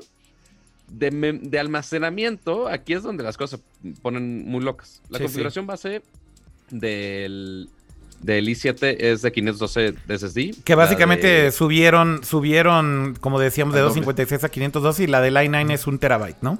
Eh, empieza desde un terabyte, pero lo puedes subir a 2, a 4 o hasta 8 terabytes de Solid State Drive, que es una locura porque eso te cuesta 2.200 dólares adicional. Sí, de hecho, ahorita, vamos, ahorita, vamos, con el precio. Pero los eso cuesta, ¿no? Los brincos de precio, tanto de RAM como, de la, como del disco duro, como del SSD. Bajaron de precio. Bajaron muchísimo. Muchísimo. Sí, ¿verdad? antes, o sea, porque eran si buscas justo los precios de esos SSDs. Eran unos brincos groseros. Groseros. Era, era prohibitivo. de verdad. Hacer un upgrade de SSD o de RAM en, Apple era muy caro. Y ahorita están súper aterrizados. O sea, también ajustaron las diferencias de precio y los brincos que hay entre cada upgrade. Entonces, Cuando, cuando empezaron a salir los primeros rumores y empezaron a mostrar, a hablar de las primeras reseñas antes de que salieran los precios, bueno, no reseñas, los hands-on, decían, puta, o sea, si, si me voy al tope de gama van a ser 10 mil, 12 mil, 15 mil dólares, ¿no? Que era lo que obviamente nos tenían acostumbrados. Esos brincos, esos brincos de RAM y esos brincos de disco duro. Sí, sí, tenían un, impacto durísimo en el precio final de esas configuraciones se máximas. tope de tope de todo, ajá. Y el máximo son 6 mil dólares, ¿no, Cama? 6.099 pues para ser sí, Sí, exacto. O sea, realmente está. Pero estás hablando de una i9 con una configuración extra de Turbo Boost con 8 teras de, de SSD con 64 gigas de RAM. O sea, güey, también es una, computadora absurda. o sea, sí está muy bien equipada. Está cerdísima, güey. O sea, a ver, si eres un profesional, güey, en video, en fotografía, no sé, en muchas áreas, ¿no? Y, y, y, realmente tu trabajo depende de esto. 6 mil dólares, güey. La verdad es que para un profesional, insisto, creo que es un precio bastante agresivo, güey. Bastante agresivo. En, los demos la tenían conectada. Además, obviamente trae, eh, aprovechando las capacidades máximas de, de, Thunderbolt 3, o sea, la conectan a dos displays, o sea, soporta tener dos displays de los nuevos, de los que van a salir en diciembre, que es dos 6K. que se coló dos displays de los nuevos XDR 6K, o sea, dos conectados al mismo tiempo, más el display de tu, de tu la retina. Otro, otro, otro, detallito que se nos está olvidando es que la nueva MacBook Pro de 16 pulgadas, los cuatro puertos USB-C también son Thunderbolt 3. Exacto, antes eran dos nada más. Antes solamente eran ¿Ah, dos. ¿sí? Sí. Ahora los cuatro Ahora los cuatro son USB-C slash Thunderbolt 3. Ajá. Que eso también para, para, para I.O. externo es bastante bueno, ¿no? Porque sí le puedes, justo por eso puedes hacer este tipo de locuras como conectarle dos monitores XDR, ¿no? Este. Chip. Y además, pues, discos duros externos o NAS o arreglos de discos o lo que sea, ¿no?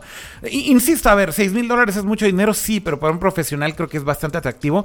Y si te vas a la configuración base, que son 2.400 dólares, creo que es un muy, muy, muy buen deal por una compu que sí tiene mejoras sustanciales y que realmente te está dando mucho más que lo que nos tenía acostumbrados Apple con su tope de gama de computadoras, que no estoy hablando de la configuración tope gama, sino de las MacBook Pro de 15 pulgadas.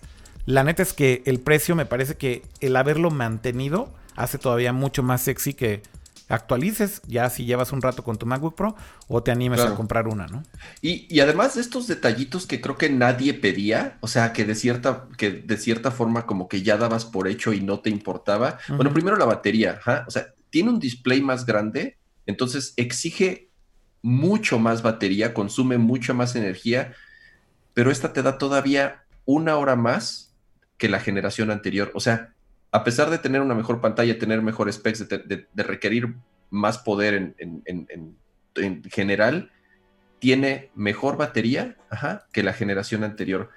Lo de las bocinas, por ejemplo, es algo que, insisto, o sea, no es que es algo que a lo mejor no te fijabas mucho o, realmente no te importaba mucho que en tu laptop las bocinas estuvieran pues más o menos. O lo de los micrófonos, por ejemplo. Claro, o lo de los micrófonos. Tiene un array de seis bocinas. Estaba leyendo de la tecnología de las bocinas.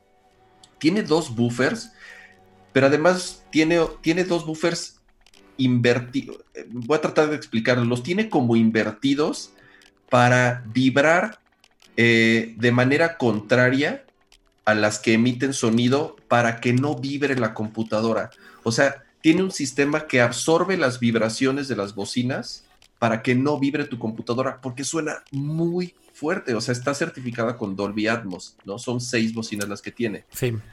Hay un video muy interesante, eh, hay un canal de, eh, en YouTube de, se llama Jonathan Morrison, el cuate. Sí. Eh, entrevistó, fue el que entrevistó a, Phil Schiller. A Phil Schiller. Ajá. Entonces, lo que hizo, lo que hicieron fue para, para la entrevista es pusieron una MacBook, la nueva MacBook en el centro y grabaron el audio de la entrevista con los micrófonos de la MacBook y se oye espectacular. Digo, se escucha eco, obviamente es natural que se escuche eco porque no es un, o sea, no están pegados al micrófono así como nosotros y además no es un cuarto acondicionado para grabar audio. Y con todo y todo se escucha súper bien. Se escucha perfecto. O sea, imagínate para una, eh, o sea, ya no digas para grabar podcast o para lo que sea, para, algo tan básico que podrías hacer todos los días como una llamada en Skype o en FaceTime, que te escuchen bien, o sea, que te escuchen súper bien, realmente es algo que a lo mejor no estábamos pidiendo, porque lo primero que hacíamos era pues, conectar nuestros audífonos, ¿no? O conectar unos, eh, un chicharo, no lo sé, un micrófono externo, no lo sé, para que te escuchen un poco mejor. Y, que ya traiga la computadora estos, estos features, insisto, que, de pronto pasábamos por alto, creo que es un, gran value, creo que es un, o sea, todas las reseñas, bueno, todos los hands-on que he leído, no he leído más que este, puras cosas positivas y, güey, qué chido que Apple está escuchando a los usuarios pro que sí estuvieron un poco abandonados, ¿no? Sí, sí, sí.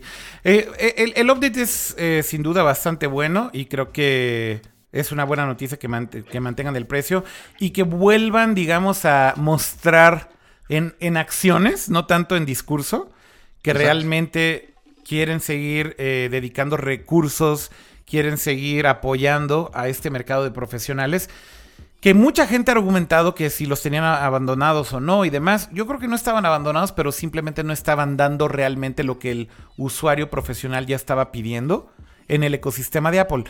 Y mucha gente se cambió, este, hay que decirlo, ¿no? Muchos profesionales, de hecho, se cambiaron a Windows en algún momento porque Apple ya no daba más, porque sus computadoras estaban muy limitadas en specs, estaban muy limitadas en expansiones, etcétera, etcétera. Entonces, creo que más que abandonados, yo creo que se sentían como insatisfechos, ¿no? Yo, yo siento que esa es como una mejor definición de lo que estaba pasando.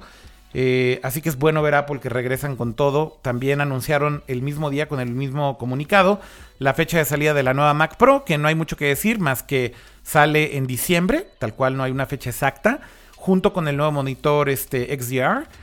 Eh, esas sí son ligas mayores, evidentemente, ¿no? Pues es un equipo realmente, realmente pro para, ciertos usos muy específicos. Pero bueno, ya confirmado sale en diciembre la computadora. Eh, y habrá que ver también ya el performance y demás y reviews cuando salga eh, a la venta. Hay que seguirle también la pista a la MacBook Pro para ver cómo, cómo se compara ya en performance de la vida real contra la versión de 15 pulgadas en batería, en performance, etcétera, porque eso todavía no ha salido. Solamente fueron casi casi hands-on lo primero que salió de contenido. Entonces habrá que ver resultados ya más específicos, ¿no?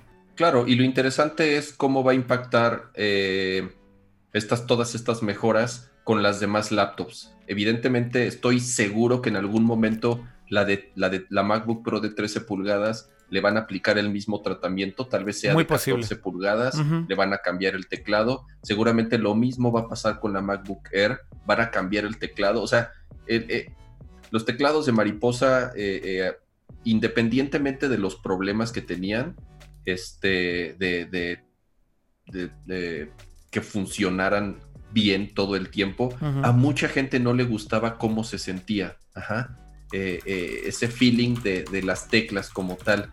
Entonces, dicen que este teclado nuevo es, eh, evidentemente está basado en el, en el Magic Keyboard, que es el que traen las iMacs. Es una mezcla entre digamos, la generación anterior y el Magic Keyboard, obviamente con un mecanismo de, tijera, un mecanismo que está perfectamente probado y que lleva años y años y, no tiene problemas y que además es muy fácil de reparar. Entonces, yo creo que esto poco a poco en los próximos meses, no creo que tarde mucho, ya las demás eh, laptops van a tener, digamos, todas, todos, todas estas mejoras. Pues bueno, sale, sale, ya tenemos precios de México de los modelos iniciales. Aunque todavía no está disponible para ordenarse en México, ¿no? Correcto, o sea, ya está la venta en Estados Unidos, todavía no te dejan ni configurarla, no, sabemos el, precio máximo de la configuración más tosca, este, pero empieza la versión de ¿qué es? i7 de 56 mil pesos y la versión con i9 de 66 mil pesos. Así es. Mismos precios creo que la generación anterior, igual en México. Oigan, em, quiero cambiar de tema, pero con algo relacionado a Apple que a mí personalmente me emocionó un chingo porque pasó esta semana. Eh, y la verdad es que fue increíble ver esto. Eh, por ahí me están mandando mensajes en Telegram. A lo mejor me está escuchando aquí. Saludos al buen Pato. Ya me está preguntando, ¿cuándo sale la de 14 pulgadas? ¿Qué es lo que estábamos diciendo? No, no, eso, eso no se ha anunciado y es... De hecho, hasta le preguntó directo a Phil Schiller, este Jonathan Morrison, y le respondió que no asumiera que porque hicieron esto con la de 15, va a pasar esto con la de 13, ¿no? Este. Entonces, bueno, al final del día, eh, lo que les quería decir es una noticia porque, insisto, a mí me emocionó mucho personalmente. Este sitio eh, llamado The Information, eh, bastante famoso hoy en día, perdón, déjenme ponerle aquí en silencio a, al buen pato porque si no van a seguir aquí sus notificaciones. Y no, no, no soy yo, no es este pato. Sí, ya sé, es otro pato. Este.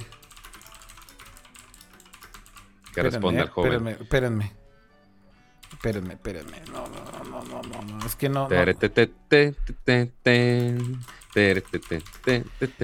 Ya, listo, perdón. Problemas técnicos aquí, pero es que eh, como estoy usando un cliente aquí que es como web, no le puedes desactivar las notificaciones. Entonces ya le dije, güey, estoy en vivo. Al rato te respondo. Güey, ponle.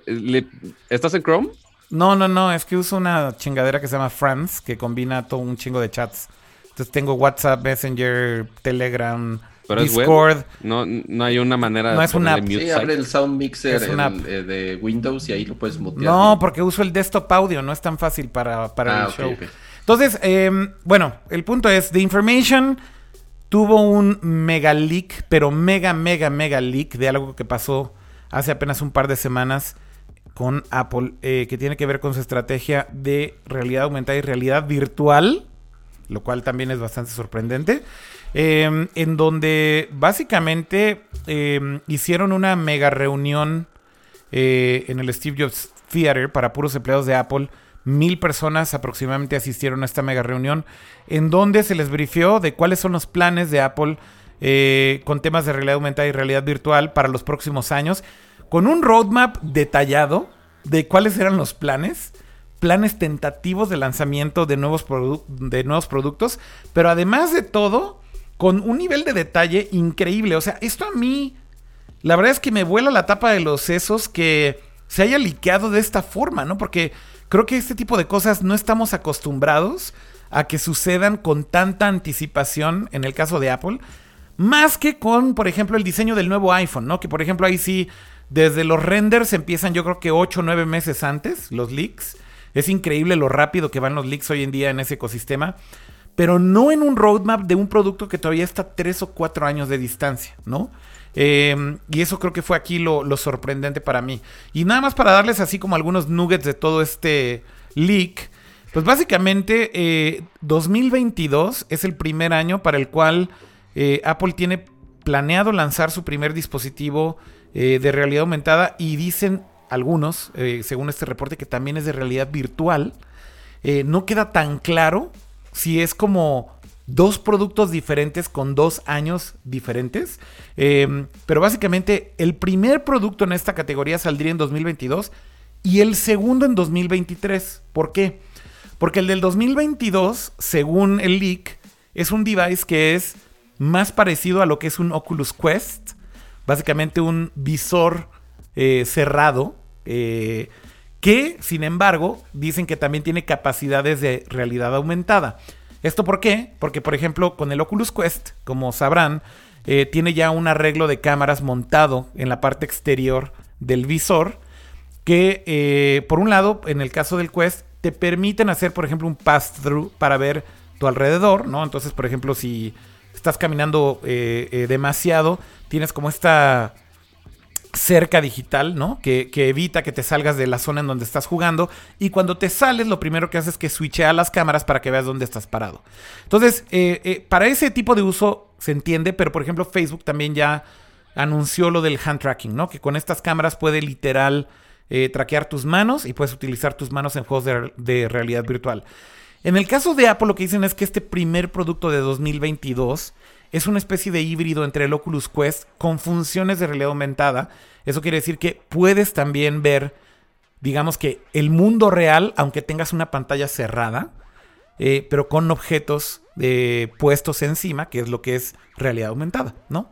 Eh, y el segundo producto, que es para 2023, son los famosos lentes de realidad aumentada que básicamente es como un producto separado, que esos lentes se supone son mucho más eh, portátiles, mucho más apegados, digamos, a lo que son unos lentes, digamos, de este tipo, no un frame de unos lentes normales.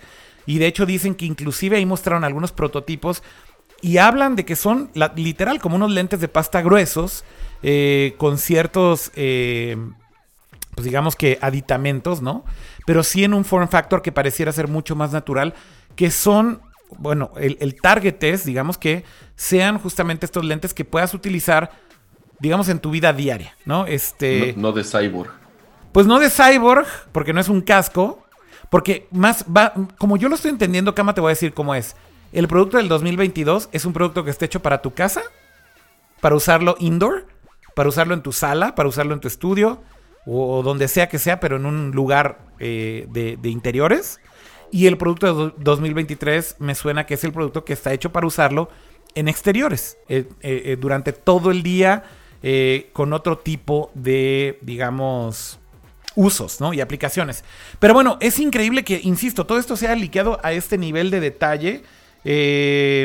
bueno, hablan evidentemente de que todo el, todo el foundation o como toda la base de estas tecnologías, pues evidentemente lo que Apple está haciendo hoy en día con su framework de realidad aumentada que se llama ARKit, que para los que son developers seguramente lo conocen, ya van en la versión 3 eh, eh, de ARKit y básicamente esto es digamos que la, base principal de todo lo que se va a construir alrededor del contenido eh, o de las aplicaciones que se van a desarrollar para estos dispositivos. Y en este reporte de The Information hablan de que Apple va a empezar a hablar con developers a partir del 2021 para empezar a mostrar algunas cosas y empezar a motivar a que empiecen a desarrollar pues contenido, productos, apps, juegos, etcétera, para estos nuevos dispositivos. Así que lo interesante de todo esto, insisto, para mí es que con tal nivel de detalle sea liqueado, que sean dos productos distintos me suena también a que tal vez le están apostando a dos productos distintos porque creo yo que el riesgo más grande que tiene Apple con los glasses, los que son para 2023,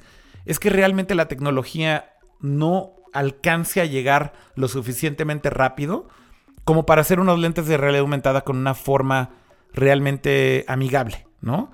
Entonces, siento que lo que están viendo es que si no logran resolver algunos problemas que son fundamentales para hacer unos lentes de realidad aumentada como todo el mundo se los imagina, que insisto, sean como con esta forma de unos lentes normales, ¿no?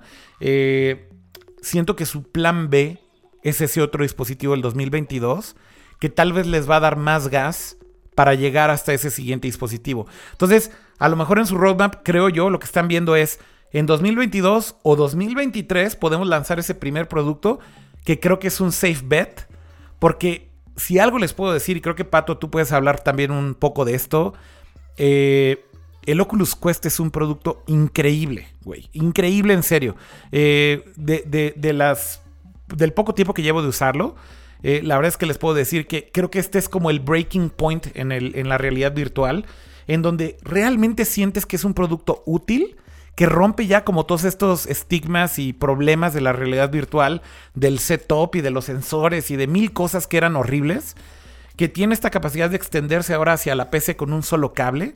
Entonces, claramente, güey, veo que Apple está vislumbrando que hay también un camino muy interesante con el tema de VR, pero justo agregándole un paso más, que es integrarle también funcionalidades de realidad aumentada, pero insisto, para un uso casero. Eh, y si no llegara la tecnología necesaria para los glasses, Lo que van a hacer es que creo que lanzan este producto primero y les va a dar tiempo para llegar hasta que la tecnología de los glasses esté lo suficientemente madura. Hay predicciones de otras compañías, ¿no? Por ejemplo, el CEO de Snapchat dice que él no ve estos lentes en este form factor, como estamos hablando, eh, eh, aceptables, digamos, para usar en público en los próximos 10 años. Eh, y, ve lo que está pasando, ¿no? O sea, tienes ahí a Magic Leap, tienes ahí a Enreal y todas estas compañías, tienes el HoloLens de Microsoft pues son horribles los lentes, son muy grandes y tienes estas mochilas que tienen ahí la computadora procesando todo vía un cable con una batería enorme. Entonces claramente se ve que todavía estamos lejos de que el form factor sea tan pequeño y por eso insisto, creo que la estrategia de Apple es jugarle con dos productos distintos tal vez para extender ese roadmap del segundo producto y el primer producto meterse en un mercado que creo que va a ser súper interesante porque Creo que VR combinado con AR en un producto para casa hecho por Apple, la neta se escucha súper, súper interesante. Y otra parte del rumor que es muy interesante es que, ¿quién creen que está ayudándole a Apple para trabajar en este dispositivo? Valve. Valve. Y eso se me hace también algo súper, súper increíble. Como ustedes saben, Valve, eh, pues fue de los principales co-developers del HTC Vive. Eh, originalmente cuando se comenzó a desarrollar el HTC Vive eh, con... con y que eh, aparte de eso también hace poco sacaron su propio visor. Exacto, es a lo que iba. Pero, pero justo cuando fue la primera versión del HTC Vive, básicamente fue un co-development, un co-desarrollo entre HTC y Valve. Pero después Valve, de un rato, decidieron hacer su propio visor, que justo acaban de lanzar este año, que se llama el Valve Index, eh, que es un visor súper, súper avanzado. Eh, básicamente es un producto mega premium que empieza en mil dólares. Está muy arriba del promedio de los visores de VR porque tiene un montón de features increíblemente sofisticados. Una pantalla de muy alta resolución, un rango de visión mucho más grande que el promedio de los visores de realidad virtual del rango de 300 a 400 o 500 dólares. Unos controles nuevos que básicamente traquean prácticamente todos los movimientos de tu mano, que, eso hace que tengas un nivel de interacción mucho más profundo. Entonces, es un VR headset, digamos, mucho más sofisticado. Valve le está tirando ahí al más high-end, digamos. Y bueno, resulta que en este mismo leak dicen que Valve está, eh, pues tal vez como consultor y medio ayudándole a Apple, tal vez en experimentos de contenido, veto a saber, o inclusive con la misma tecnología que ellos están desarrollando. Entonces, bueno, hay aquí. Apple no podría comprar a Valve simplemente ah, Como 10 veces. Güey, seguro, güey. O sea, no, 20 veces o 30 veces.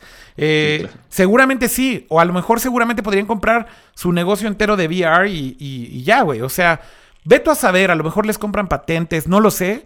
Pero me llama muchísimo la atención que, que Valve esté involucrado en todo esto. E insisto en decir que después de probar el Quest, veo que hay algo muy interesante y creo que si Apple se mete a ese mercado, le va a dar el tiempo suficiente para que madure la otra tecnología y eventualmente saquen estos eyeglasses.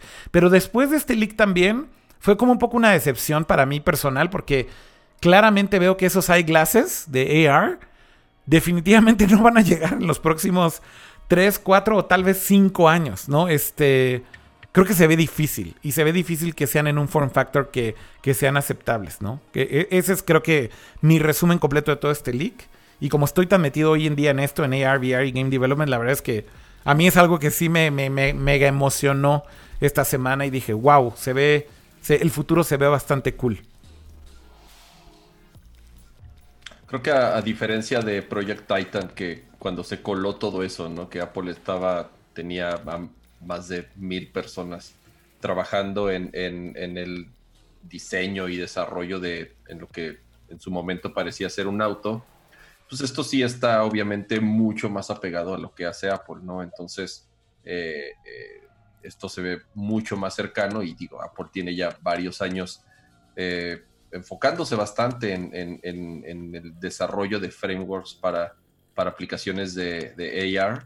Entonces, este, pues sí, como dices, seguramente lo de los lentes estamos todavía muy lejos, ya, ya lo hemos platicado en, en anteriores ocasiones, por temas de batería, por temas de conexiones celulares o otros temas que pues, creo que la miniaturización de eso todavía está bastante lejos, pero un casco tipo como dices Oculus o tipo este el de HTC, ya sabes, pues a lo mejor, bueno, y más ahorita que Apple se está clavando mucho también en el desarrollo de videojuegos y está apoyando a muchísimos estudios independientes para justamente con lo de Apple Arcade y eso.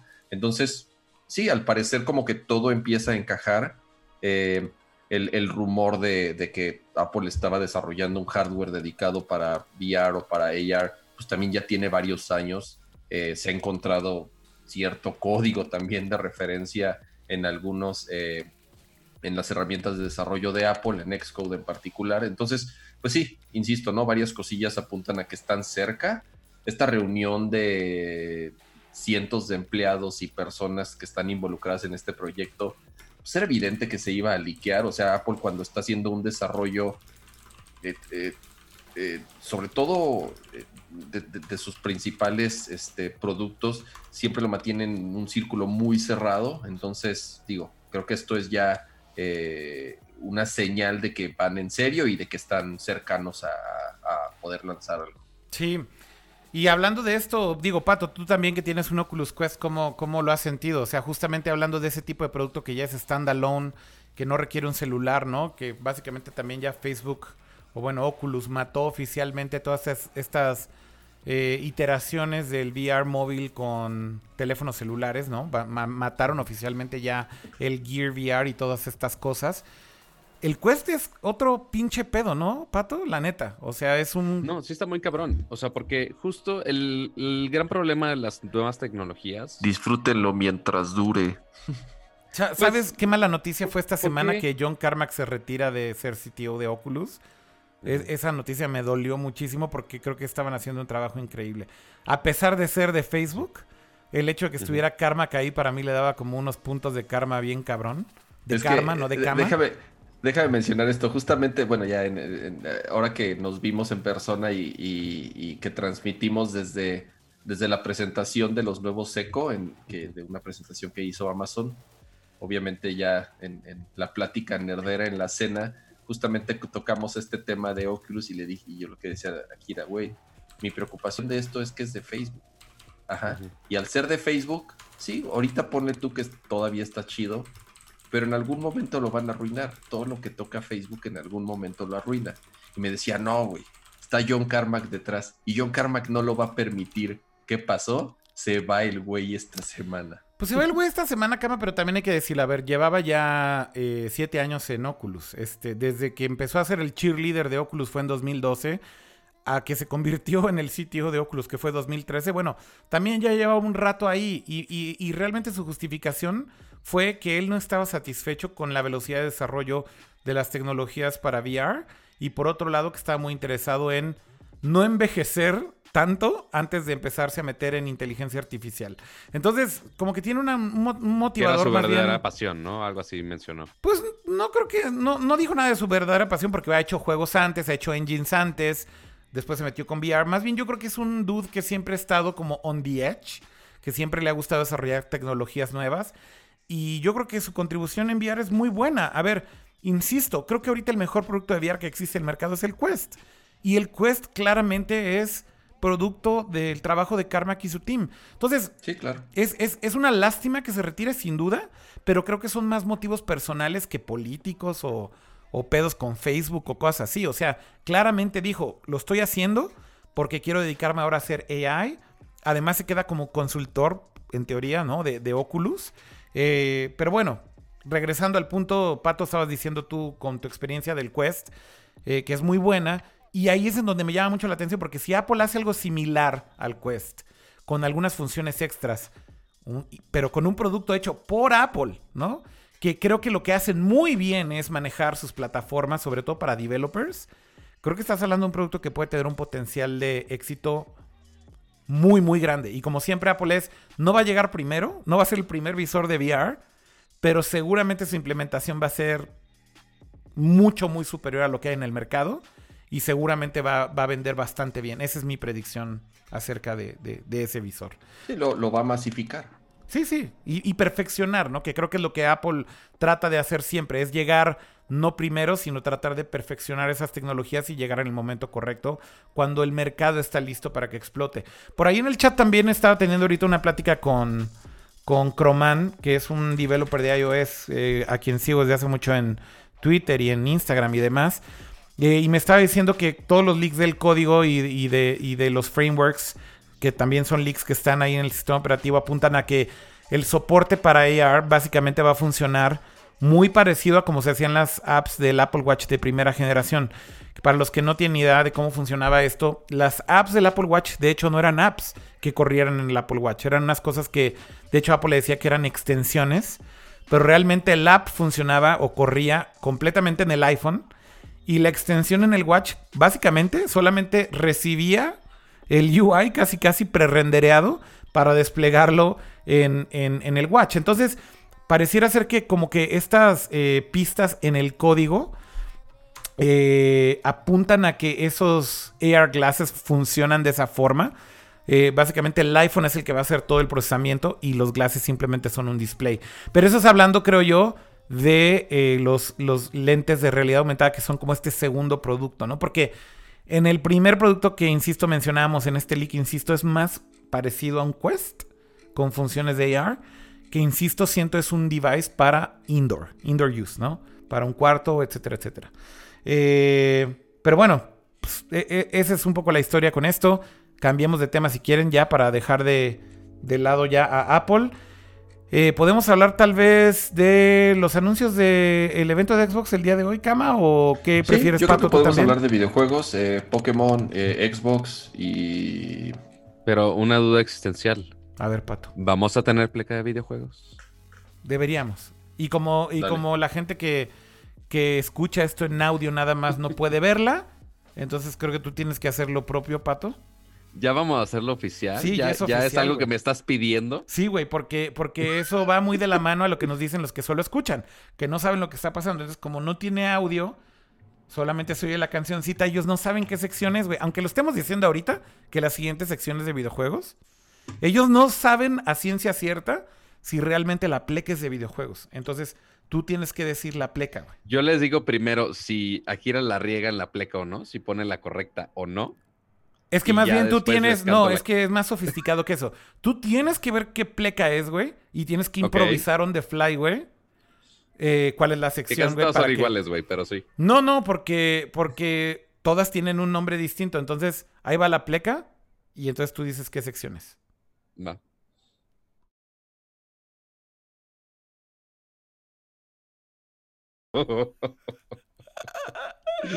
Güey, no mames. yo les dije, dicho y hecho, yo les dije, a ver en qué fregado yo, la rega. Yo no faileé, güey. Lo que faileó fue OBS. Ay, qué, qué, bonito OBS que nos deja colgados. O sea, imagínense con, con mucha imaginación. No, ahí va, ahí están viéndonos ¿Vamos a intentar otra vez? ¿O va a ser otro fail? No, no, vamos a intentarlo otra vez. Ahí va. A ver. 3, 2, 1. Porque es la random. No, no está equivocada, güey. Tú solo tenías que decir que es la random. Ya, güey. Pero pues no es random eh, la pleca de videojuegos. ¿Para qué fregar la queremos? Bueno, está bien. Voy a ponerla de videojuegos. Pero va a fallar, güey, porque es culpa de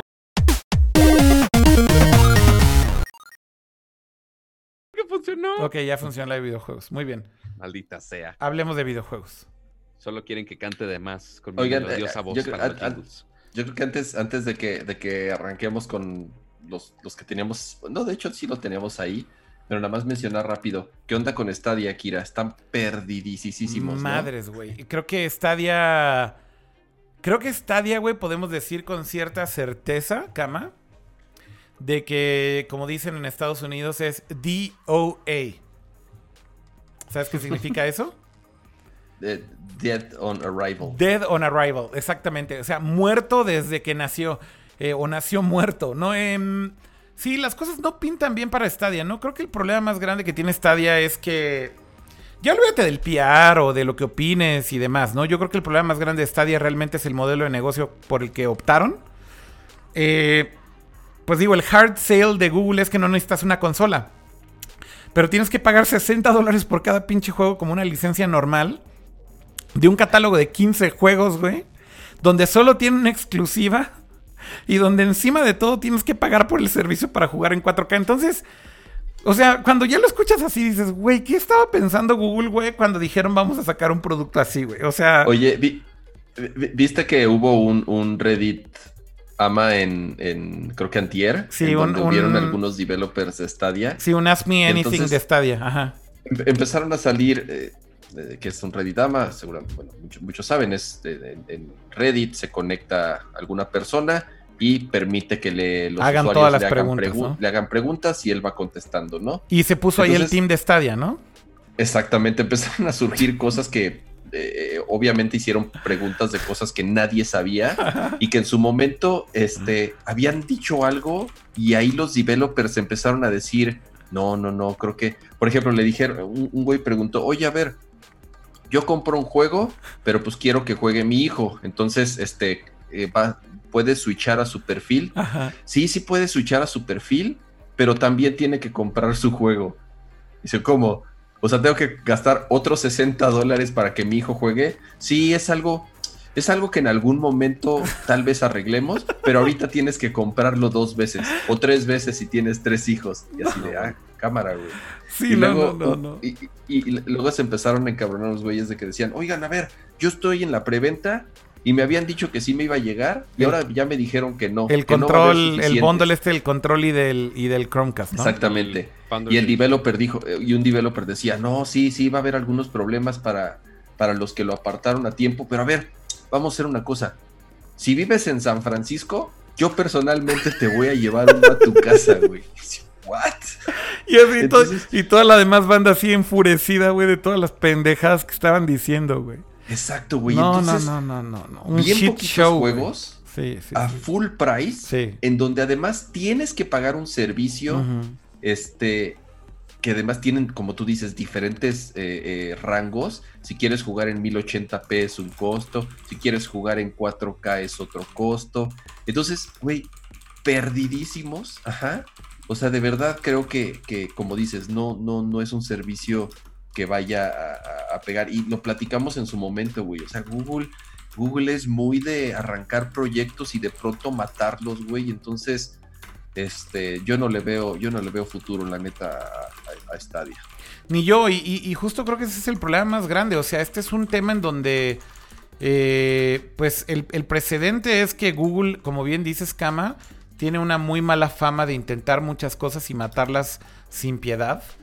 Eh, y entonces justamente una de las preguntas que también salió ahí en el, en el, en el AMA, en el eh, Ask Me Anything de Reddit, fue que alguien preguntó que, oye, ¿y qué pasa si compré mi juego y tengo mi licencia y pues mañana deciden que Stadia ya valió madres, ¿no?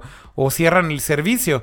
Y pues obviamente los güeyes tuvieron que responder, pues güey, ya no tienes tu juego, o sea, game over, güey. Entonces, o sea, son como estas cosas que son como obvias, pero que cuando las preguntas y te responden, se oyen como tan absurdas. O sea, como que igual si eres un güey que estaba pensando, ah, bueno, pues igual y si compro mis juegos en Stadia. Oye, güey, si los compro y usted le dan shutdown, ¿qué le pasa a mi licencia? Pues güey, se muere, güey. Make sense, güey. Es bien natural, güey. Ajá, o sea, pero, pero, pero además como que tú también como gamer obviamente medio sabes que eso es lo que va a pasar, pero cuando te lo dicen es como, güey, estos güeyes están jugando, güey, o están bromeando, güey, o, realmente son tan como insensibles con el mercado. Y, digo, claramente, cuando tú volteas a ver otras ofertas de, de, lo que está pasando en este mismo espacio, ¿no? De juegos de suscripción o de juegos de, bueno, servicios de suscripción o servicios de streaming, Google no está solo, ¿no? Este, hoy justamente Microsoft dio un anuncio muy importante alrededor de xCloud, que es su servicio para streaming, y ve la diferencia. Lo primero es que están diciendo está en beta. Eh, no hay una fecha de lanzamiento. Y literal, Phil Spencer en el escenario de su evento, ¿no? De, del XO 19, eh, que fue en Londres el día de hoy, decía que el producto como tal de xCloud va a seguir en beta el tiempo que sea necesario. Y eso significa que el, beta es gratuito para los usuarios que están ahí. Por cierto, yo estoy probándolo en beta. Eh, y básicamente dicen, no lo vamos a lanzar oficialmente hasta que no estemos 100% convencidos de que es un buen servicio o que es una buena oferta. De entrada hoy, Microsoft confirmó que ya hay 50 juegos, güey, en xCloud aún en beta y sin fecha de salida, más que diciendo que va a ser 2020. Stadia está a una semana de lanzar y tienen 15 juegos y un juego exclusivo, güey. Y todos los juegos cuestan 50 o 60 dólares. O sea, si es así como... Más tu servicio. Más tu servicio, porque están lanzando además con el paquete que es de 4K. Digo, para ser fair con Google Stadia, lo que dijo Google es que el próximo año van a lanzar el tier gratuito de Stadia, que es para jugar en 1080p. O sea, la diferencia entre pagar por el servicio Stadia o no pagar por el servicio Stadia va a ser que o juegas en 4K HDR y demás, o juegas en 1080, ¿no? Eh, y básicamente el de 1080 sí va a ser gratuito, pero no lo van a sacar este año. revés, ¿no? Exacto, güey. O sea, ¿por qué no empezaron por el gratuito, güey? O sea, otra vez. Correcto. Explíquenme. Eh, y además no tiene ni fecha de salida el que es gratuito, ¿no? Este. Pero bueno, el punto es. Comparas estos dos servicios y, de pronto dices, madres, güey. O sea, creo que Google lo está haciendo muy mal. Y luego, encima de todo, ves servicios como, como Game Pass, ¿no? Eh, de Microsoft. Y no mames, güey. O sea, es un poco como lo que platicamos de Apple Arcade hace unas semanas, ¿no? Por una módica cantidad, que en el caso de Game Pass ya combinado el de PC con el de con el de Xbox. El Game Pass Ultimate se llama, ¿no? Game Pass Ultimate que te dan de bonus, este, bueno, te dan Xbox Live, te dan de bonus ahora tres meses de Spotify gratis y te dan de bonus este Discord eh, como premium, que no sé cómo se llama. Güey, cuesta... Nitro. Nitro, exactamente. 15 dólares al mes y el catálogo de juegos, güey, o sea, es absurdo, güey, el catálogo de juegos de, de Game Pass. Y además. Con estrenos en día uno. Eh, exacto, todos los juegos first party de Microsoft los estrenan en día uno en Game Pass, güey. O sea, si dices, güey, ¿cómo va a competir Google con eso, güey? No mames. No mames. O sea, están perdidos, güey. Perdidos. Es, es, una guerra que se ve difícil. Y si las cosas se le ponen muy dura a Google, no van a, a titubear en matarlo, güey. Eso creo que es algo que también sabemos que va a pasar, ¿no? Pues sí.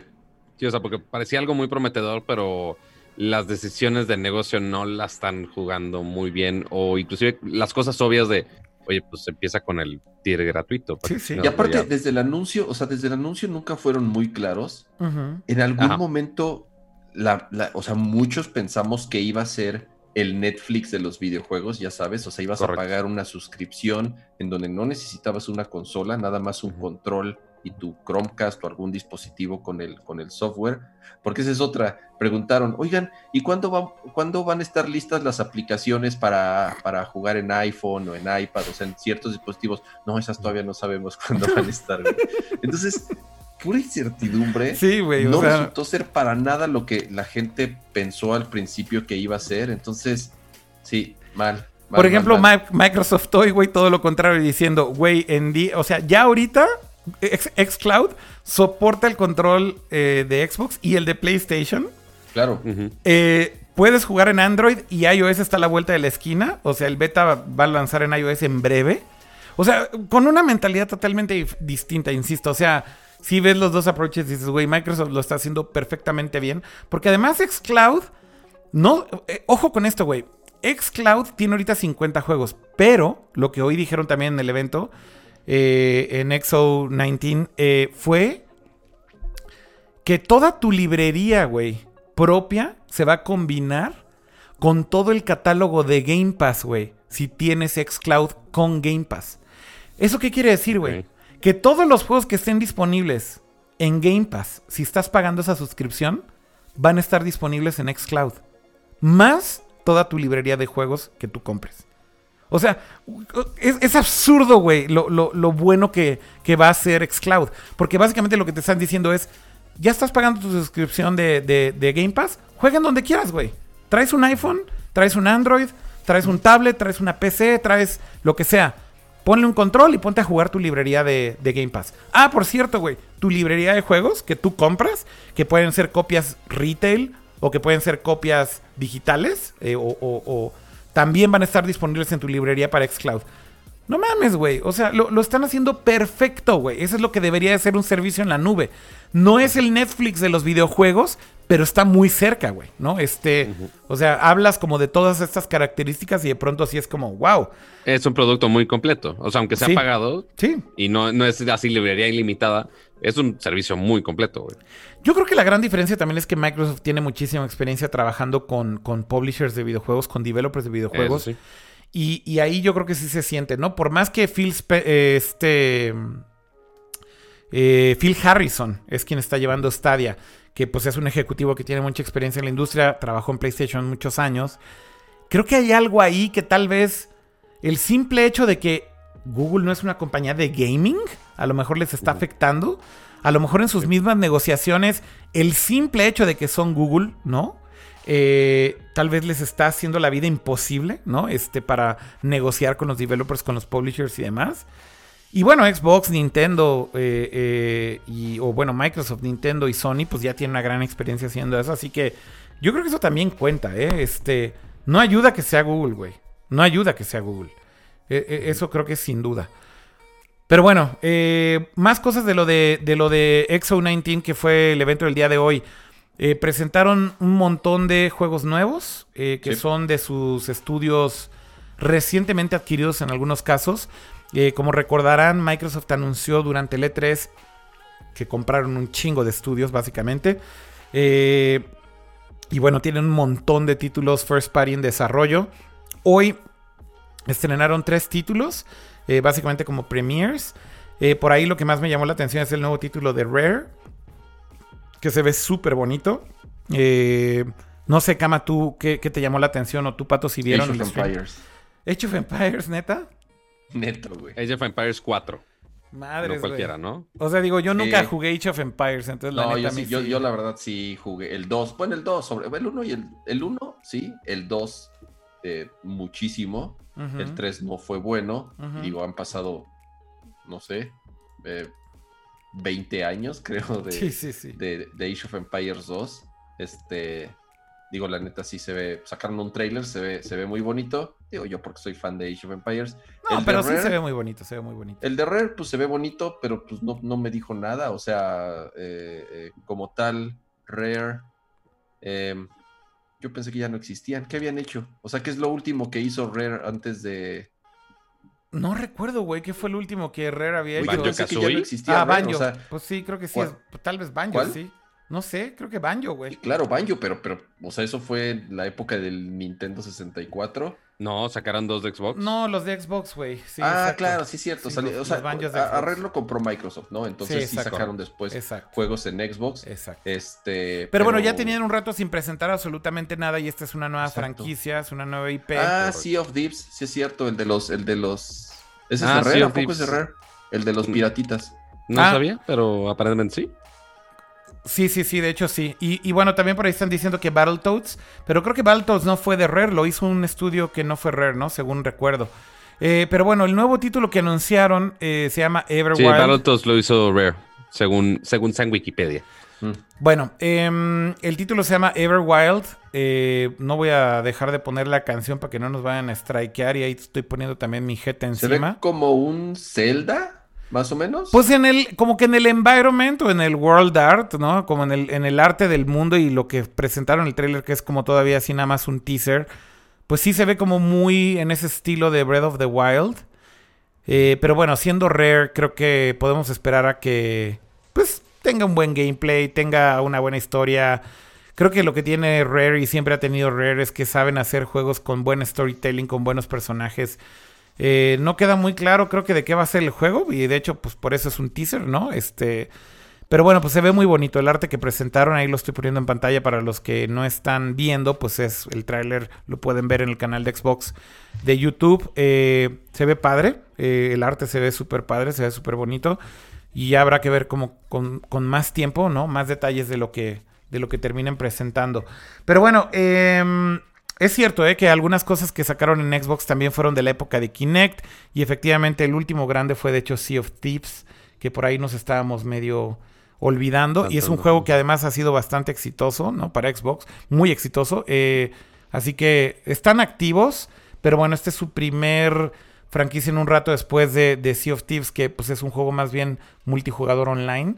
Esto ya se ve como algo más tradicional de Rare, ¿no? Como en este rollo más de single player tal vez y tal vez con una narrativa ahí detrás de los personajes y demás, ¿no? Em, y bueno, por ahí eh, pues se presentó justamente también el nuevo Flight Simulator. Eh, un avance, digamos, de cómo va el nuevo Flight Simulator.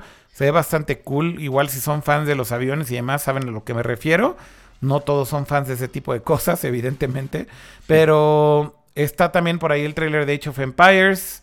Eh, y por ahí una nueva franquicia también eh, que presentaron. Eh, estoy tratando de ir ahorita, bueno, ahorita voy a ir al canal de Xbox para ponerles el otro trailer, que es este juego que está haciendo Remedy junto con un estudio coreano, que es este como FPS multijugador, que se llama Crossfire X, que es pues de alguna manera la continuación del, del Crossfire original que fue desarrollado eh, en Corea justamente por este otro estudio. y bueno, pues ahora regresan como con esta colaboración. Eh, la verdad es que se ve muy cool el juego. A mí que me gustan los FPS y sobre todo en línea, pues se ve bastante bien. Eh, Crossfire tuvo un éxito bastante, bastante grande en la versión original. Y pues bueno, regresa el developer original y que es este estudio de Corea en colaboración con Remedy justamente para hacer eh, esta nueva versión, ¿no? Y, Remedy, de hecho, curiosamente, pues entran como más del lado eh, de la narrativa, porque va a tener también un modo single player con historia. Entonces, justo lo que está haciendo Remedy es la parte del single player de este juego. Y Smilebit, que es el estudio coreano, está haciendo la parte multijugador, que es lo que ellos sabían hacer o, hicieron originalmente con. Que es como un Counter-Strike. Pues sí, básicamente. De hecho, en la época de Counter-Strike Kama, eh, este juego, Crossfire, era como su competencia directa y fue muy famoso en Asia, eh, lo que pasa es que Counter-Strike pues, madreó todo y sobre todo en América siempre jugamos más Counter-Strike, pero en Asia y, en, y, principalmente en Corea, eh, este juego era famosísimo, Crossfire, güey, muy, muy cabrón. Entonces, bueno, y de hecho, ahí dice en el chat, sigue vivo, güey, sigue. O sea, hay, sigue habiendo una comunidad, de hecho, que sigue jugando todavía Crossfire hoy en día en PC. O sea, sigue siendo relevante, aunque no lo creas, después de muchísimos años. Eh, ¿Qué otras cosas se presentaron por ahí? Eh, bueno, una, una locura, ¿no? Ahí con el tema de lo de eh, Game Pass, justamente, ¿no? Porque literal pusieron ahí un trailer de todos los juegos que van a salir con un anuncio previo de Square Enix en donde anunciaron que básicamente todos los Final Fantasy desde el 7 hasta el 15 van a llegar a Game Pass durante todo el 2020, lo cual me parece un anuncio bastante bueno. Eh, otro anuncio grande que también va a llegar a Game Pass es todos los Yakuza, que pues para todos los que no tienen PlayStation nunca han podido jugar estos juegos. Eh, básicamente los tres Yakuza van a llegar a, Game Pass el próximo año. Y bueno, después de hacer estos dos anuncios, pusieron ahí un trailer enorme, güey, de todos los juegos que van a llegar y pues, es absurdo, güey. Insisto, todos los juegos first party de, Microsoft, eh, de Xbox, van a llegar en Day One. Como el nuevo Minecraft, que es el Dungeon Crawler este que están haciendo eh, original. Ah, Dungeons. Ajá, eh, Minecraft Dungeons. el nuevo juego de los que hicieron este... Ah, ¿Cómo se llama este juego de... Eh, como narrativo ahorita va a salir ahí, pero bueno. Eh, ganó un montón de premios y demás, si se me fue ahorita el nombre. Life is Strange, el estudio Life is Strange. Eh, ah, están haciendo un nuevo juego que por lo pronto va a ser exclusivo para Xbox y va a llegar a Game Pass este Day One. Talos Principle, ahí lo están viendo en pantalla, los que lo están viendo en video.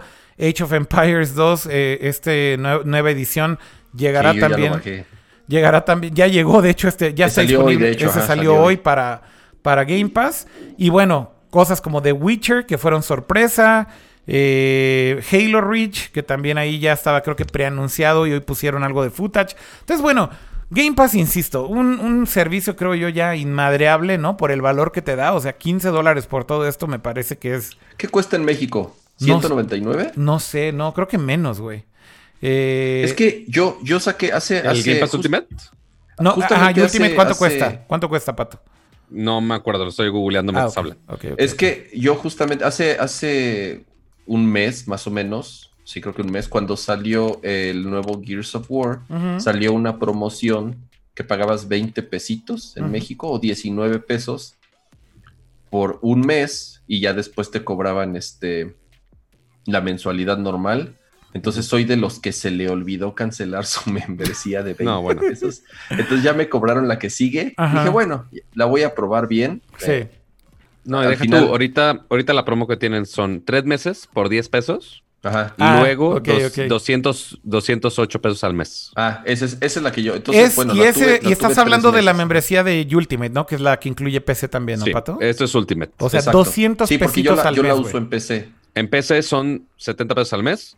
En consola son 139 pesos al mes. Ah, si yo tengo el la de Ultimate, PC, pago menos entonces. pagas 70 pesos al mes. Ah, menos que el. Apple Arcade, según yo. Buenísimo. Este, Apple Arcade cuesta ah, no. 69 pesos. Ah, pues Eh, igual, exactamente igual. Exactamente igual, exactamente. Bueno, ahí Este, juegos también mira. indies que están llegando a Game Pass. Por ejemplo, este My Friend Pedro, que es un juegazo. eh, llega también ya a, a Game Pass. Así, bueno, e- es absurdo. La verdad es que sí, con esta promoción que ahí salió en pantalla, que es de un dólar, que también está válida en México por lo de eso, lo, que es 10 pesos por tres meses. Además, es como un no-brainer probarlo, ¿no? O sea, es menos de un dólar en México, güey. Es más barato en México que en Estados ya. Unidos, güey. Sí, o sea, ya, ya están diciendo en el chat, güey, eh, 10 pesos es más barato que una coca, güey. y ya, ya están No, haciéndome, no, no, no. ya están haciendo, no, no vamos a hacer patrocinio de. Coca. ya No. están haciéndome quotes, güey, de que dije inmadreable. Es que sí, güey, o sea, ya me parece que es inmadreable ese servicio. Yo no sé en qué va a acabar el tema de Game Pass, pero va a mover muchas cosas en la industria, güey. Y, y yo creo que si Sony no reacciona rápido, puta, güey, yo creo que eso puede ser algo que sea un factor para que mucha gente se vaya a Xbox, ¿eh? O sea, miren, a ver, esta discusión siempre está vigente, ¿no? Que si es una renta, que si es un servicio, que si no tienes los juegos, que si las licencias. Y evidentemente esa discusión siempre va a estar vigente cuando hablemos de juegos digitales.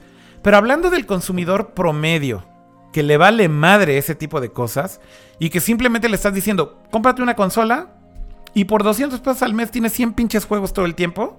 Es como, güey, o sea, no mames, güey. E- Es, es un no-brainer que te vas a ir a comprar un Xbox. Velo como un padre de familia o como, no sé, o sea, muchos casos que en donde sí están muy conscientes de cuánto voy a gastar en esto, cuál es mi budget, etcétera. La verdad es que la oferta de Xbox con Game Pass es extremadamente sexy y por eso ya le puse el tag de inmadreable. Y la neta es que ahí sí PlayStation no tiene con qué competir, güey. O sea, y y- y- y lo, lo bueno va a ser con la siguiente generación. Claro. o no, esta generación pues ya se acabó. PlayStation la dominó, eso es, es innegable. Xbox se quedó eh, medio rezagado en esta generación. sí. Entonces, ahorita la, la, la madriza va a ser en la siguiente generación y este tipo de servicios sí va a ser un factor decisivo súper importante para el momento de elegir tu, tu- tu consola, ¿no? Digo, hay, eh, digo, qui- quienes tienen la posibilidad de comprarse las dos, se compran las dos y ya, ¿no? Jugarán lo que quieran en cada una. Sí, pero el que va a escoger Este- una sola consola de siguiente generación. El que, va a, el que va a escoger una, justamente va a decir, "Puta, si, si pago 150 o 200 pesos al mes y voy a tener acceso, o sea, hoy en día un juego vale 1500 pesos, ajá. Ajá. Entonces, prácticamente el costo de un juego es casi un año de servicio, ¿no? Sí. Entonces dices, güey, dos juegos, dos años, pues mejor pago mi rentita, ajá. Tengo acceso a todos los juegos, bueno, first party, obviamente siempre va a haber juegos que no van a estar dentro del servicio, o sea, sí va a haber juegos de, de otras compañías que obviamente vas a, vas a tener que comprar, pero si de, de- de primera instancia vas a tener, no sé, ¿de qué tamaño ya es la librería de Game Pass y en cuánto se va a ampliar? ¿Qué, creo- creo- 200 juegos? Ahorita son O sea, como 100 juegos o una cosa es- así. o 100 juegos, exactamente, ¿no? Entonces, yo creo que sí va a ser un factor importante para, para cuando eh, ya estén las consolas de siguiente generación, que ya sabemos, por lo menos la de PlayStation es el año que entra. Scarlett, ¿ya dijeron que es el año que entra? ¿No han dicho? ¿No, verdad? Básicamente yo creo que sí va a ser al mismo tiempo, ¿no? Este. Algo por ahí mencionó Phil Spencer en una entrevista el día de hoy y decía que no van a cometer el mismo error de llegar en el, en el timing incorrecto y llegar en el precio incorrecto. Eh, y creo que eso habla mucho de que sí están muy al pendientes de lo que va, va a hacer Sony y me da la impresión de que PlayStation 5 y Scarlett literal van a lanzarse con semanas de distancia, güey. O sea, creo que Microsoft está listo para hacerlo. Evidentemente Sony está listo porque ya lo anunciaron. Entonces, yo sí veo Navidad 2020 con esa madriza este, directa y frontal, ¿no? Eh, y la verdad es que cuando volteas a ver a Microsoft, insisto, ves toda la ecuación, ¿no? O sea, xCloud sumado con Game Pass, con Game Pass Ultimate, con eh, lo que están haciendo de IDA de Xbox, con la compra de estudios que hicieron para juegos First Party salvaje, güey, donde ya tienen decenas de estudios trabajando en IPs originales. O sea, neta, creo que Microsoft está regresando recargado de energía, güey, y además como que aprendieron de, de sus errores y de todas las, eh, digamos, duras lecciones que tuvieron con el Xbox One. Y están haciendo todo muy bien, güey. O sea, Sony se tiene que poner las pilas bien cabrón, creo yo, para darle batalla a Microsoft. Porque, a ver, en temas de streaming, pues Sony creo que va a cojear, güey. Insisto, no tienen hoy en día una oferta tan buena como lo que es Game Pass. Eh, creo que Sony sigue teniendo muy fuerte el tema de First Party porque tienen un, un eh, grupo de estudios first party muy buenos, ¿no? Este... Eso, eso es lo que más se notó en esta generación. Sin duda. Sin barrió completamente todos los juegos exclusivos de PlayStation. Creo que no hay comparación ni, en, ninguna plataforma que, y le llegue a eso. Y siguen teniendo esos estudios. Y esos estudios están trabajando en juegos de PlayStation 5. Yo te diría tal vez el 70-80% de esos estudios están trabajando hoy en día en algo para Play 5. Seguro. Eh, entonces eh, eso creo que también sí sigue siendo un fuerte de Sony. Eh, pero bueno, insisto, creo que Microsoft está volviendo a hacer las cosas muy bien. Y, todo esto se ve como, algo interesante, ¿no? Para el próximo año va a ser, insisto, una batalla muy frontal. El juego que les decía de los creadores de Life is Strange, por cierto, Life is Strange es un juego que me encanta y eh, se me había olvidado el nombre del estudio, pero el estudio se llama Don't, Don't Not. Eh, y el juego nuevo que presentaron el día de hoy se llama Tell Me Why. Que la verdad se ve pues muy en la onda de Life is Strange, eh, tal cual. A mí me gusta. si, no, si no está una canción de Backstreet Boys en el, en el soundtrack. ¿A ti no te gustó Life is Strange? Este, no Life me gustan esos juegos. Neta, ¿no? No, se me hacen aburridones, se me hacen mm, muy... A mí se me hace que tienen mucha onda justo por el desarrollo de los personajes y demás y... O sea, pues está. Y luego eso de que te lo vendan en pedacitos tampoco está chido, güey. No está claro si este. No está claro si este va a ser episódico, ¿eh? O sea, no dijeron nada de que vaya a ser episódico. Solamente. Pues hablan un poco de la historia, de que son dos gemelos, bla, bla, bla. O sea. Pero, pero no, no está tan claro si lo van a volver a hacer como lo hicieron con Life is Strange, que si era episódico. Eso no, no, no quedó claro. Pues bueno, eh, estos fueron creo que de los anuncios más grandes. Estoy tratando de ver si se me fue por ahí algo. Aquí estoy viendo todos los trailers que salieron el día de hoy. Eh, ah, este juego también súper cool, West of Death. Eh, se ve súper, súper padre. ya está el beta, de hecho, de este juego. Entonces lo pueden ya descargar y entrar al beta si quieren entrarle. digo, a mí este tipo de juegos con este tipo de arte y demás me gustan mucho. Eh, pues así como muy en esa onda así tipo No More Heroes y así, ¿no? Como con, ese tipo de arte. Y la verdad es que el concepto se ve cool. Eh, bájenlo ya si quieren probar el beta, si tienen Xbox. Ya está disponible para que lo prueben. Eh, pero bueno, muy buen evento de Xbox, insisto. En resumen, creo que XO19 fue un evento sólido de estos dudes. Eh, y pues habrá que ver cómo reacciona Sony, ¿no? Que ahora hay más preguntas que respuestas del lado de Sony a ver cómo van a reaccionar ante todo, todo esto. Oh, Más cosas de videojuegos. El lanzamiento de Pokémon. El Pokédrama. El Pokédrama. Pues está a un día de llegar a las tiendas. Eh, eh, básicamente ya está saliendo en Japón, según entiendo, ¿no? Porque ya es 15 eh, allá. Y aquí en México ya, estamos a unas horas. Si lo compras digital, si lo compraste digital, lo descargas en, unas horas. En algunas regiones ya de América ya está desbloqueado, desbloqueado, supongo. A ver, pero ¿qué con el Pokédrama tú, Kama? A ver, que a lo mejor lo has seguido más de cerca y además tú sí creo que has jugado más Pokémones. O sea, ¿cuál, es el pedo, güey? Porque yo la verdad es que estoy un poco confundido. Cuando seguí el hashtag de Game Freak Live en Twitter, de pronto mucha gente me empezó a decir, güey, hay un chingo de cosas que están ahí como que son fake, que hay imágenes que están retocadas de los fans enojados, este... No sé, o sea, ¿es realmente tan grave el drama? ¿O, realmente tú sí crees que, que pues no están entregando lo que habían prometido y por eso los fans están enardecidos, Kama? ambas cosas, como cualquier drama en internet se va a los extremos, ajá, entonces los fanboys enojados son capaces de cualquier cosa, así como los... Eh, como los detractores de... Como los detractores de, Death Stranding, ¿no? Que claro. nada más porque odian a Kojima, pues hicieron un mega pancho, güey. Y... Oigan, amigos, Exactamente. El, tema con Pokémon es muy, es muy curioso porque eh, tiene varios, eh, digamos, puntos de origen. Eh, hace algunos meses empezaron a surgir las primeras, este, digamos, reacciones de cómo iba el juego. Ajá. Y todo apuntaba que, que no estaba tan pulido o que no, es, no estaba tan completo como muchos jugadores de Pokémon esperábamos, ¿no? ¿Qué es lo que pasaba con Pokémon? Cada juego, cada nuevo release era mejor que el anterior. Ajá, digamos, retomaba, digamos que era, era una bola de nieve y agarraba las mecánicas y los Pokémones de la generación anterior y el nuevo traía todo más cosas nuevas. Y el nuevo traía todo lo del anterior más cosas nuevas, ajá, más mejoras. Y así, entonces digamos que es un juego que nunca dejó de, de, como Pokémon de evolucionar, ajá, o de crecer, incluso de volverse hasta cierto punto muy complejo, ajá, que para incluso yo que lo juego desde la primer generación, ya no le podía, de que obviamente ya no le puedo dedicar tantas horas como, como podía hace 20 o 25 años, este, ya traía muchas mecánicas que sí, de pronto sí se sentían como medio rebuscadas, como concursos de belleza y que pudieras mezclar tus eh, frutillas para eh, mejorar a tus Pokémon en ciertas eh, características. Entonces, pero ahí estaban, si no las jugabas, no pasaba, nada.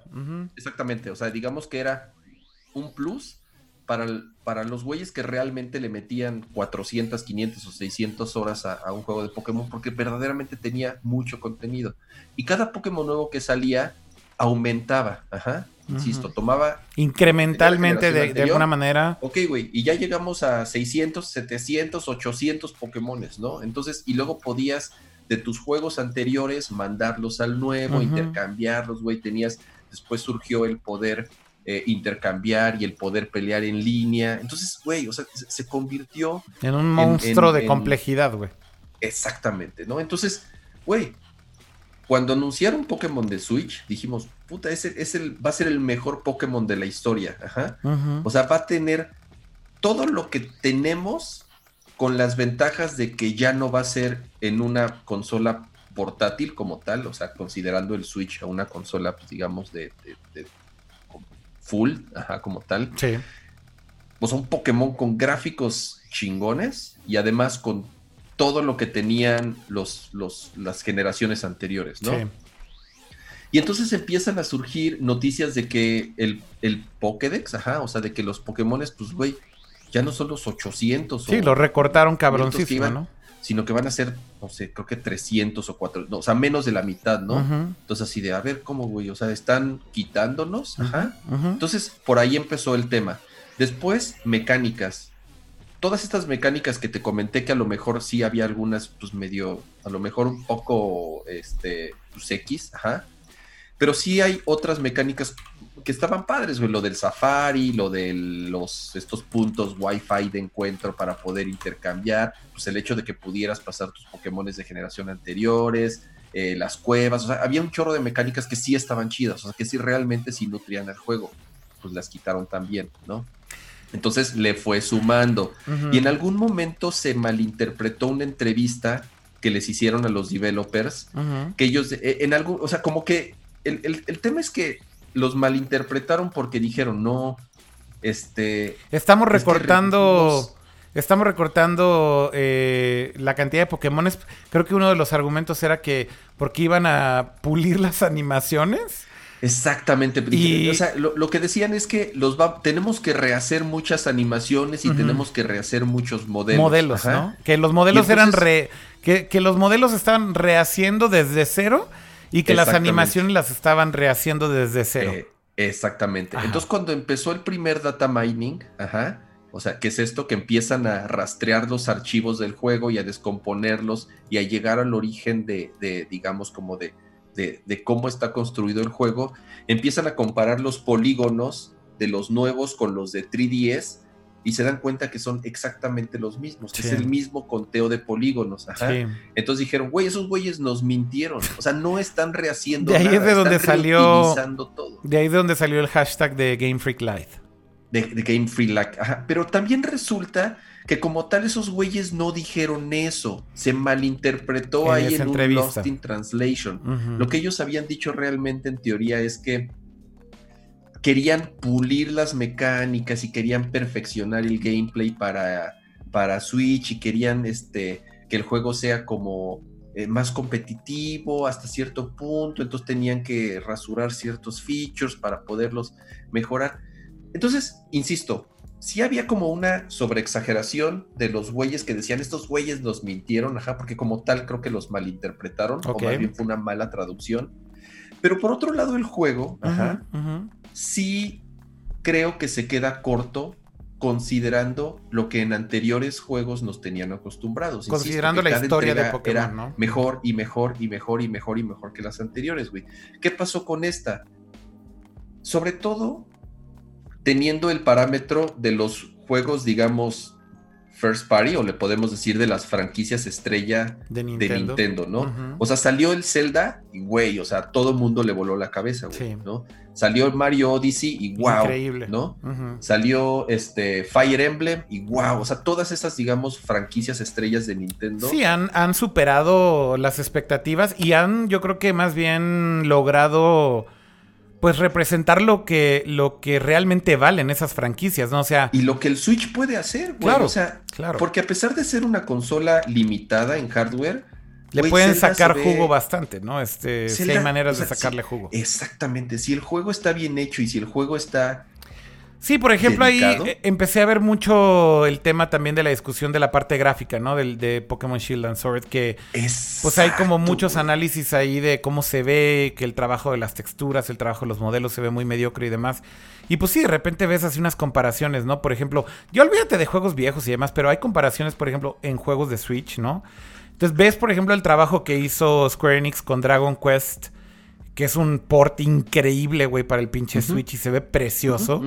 Y de pronto dices, güey, ¿por qué Pokémon se ve tan culero, güey? ¿Por qué tiene un frame rate tan malo? ¿Por qué tiene drops? ¿Por qué tiene pop-ups por todos lados?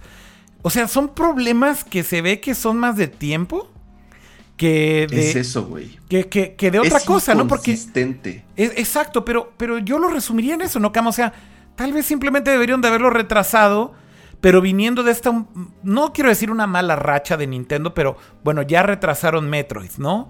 Porque no estaban satisfechos con el resultado como iba.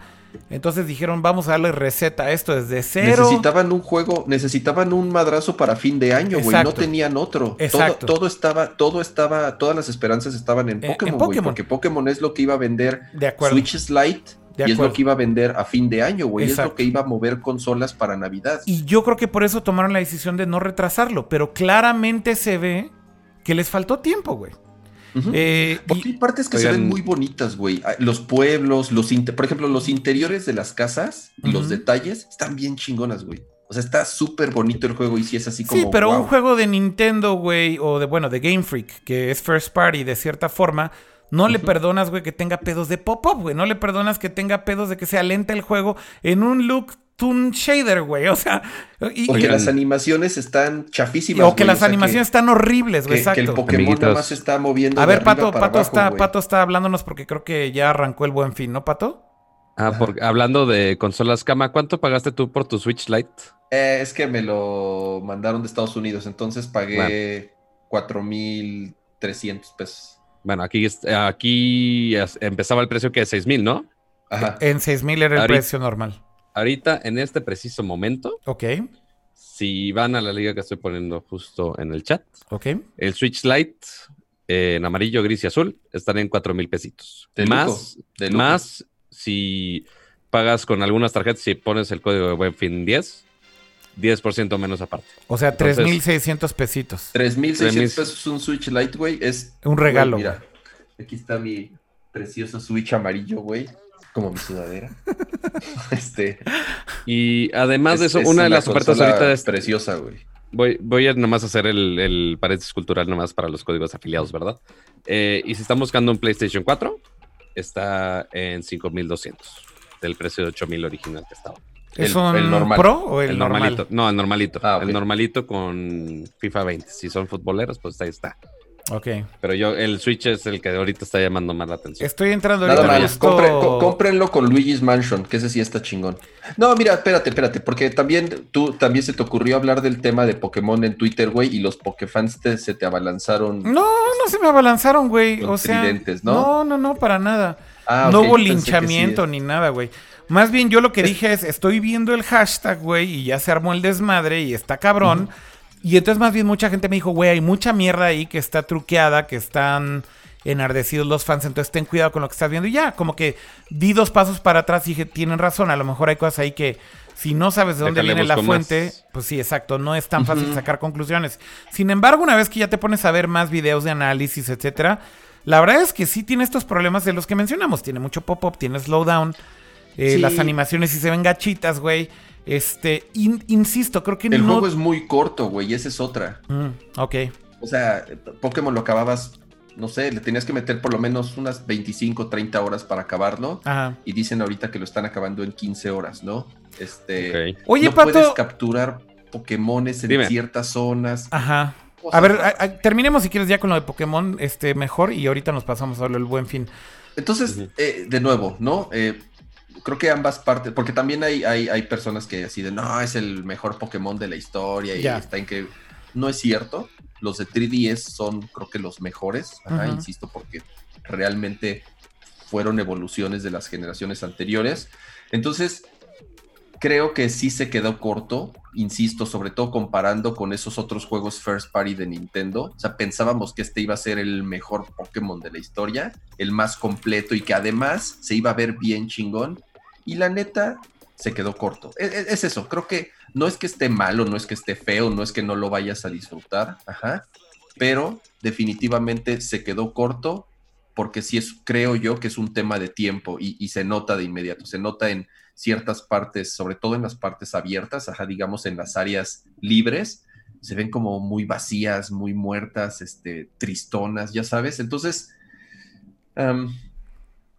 es, es, es inconsistente y tal vez le faltó tiempo, pero como dices, no podían, no podían atrasar su, su lanzamiento más importante Para este de- año, ¿no? de, de fin de año. ¿Crees que es, vayan ¿no? a bueno. parchar estas cosas, Kama? O sea, estas cosas Se de pueden mejorar algunas o- cosas, de frame rate sobre todo. O sea, hay partes en donde el juego se vuelve injugable, tal Sí, cual. O sea, sí. en donde, en donde dropea, no es broma. Yo creo que eso sí lo van a parchar, ¿no? O sea, esas 5 o cosas. 6 cuadros por segundo. Eso es perfectamente Parchable. parchable, como dices, ¿no? O sea, Sí, se puede solucionar.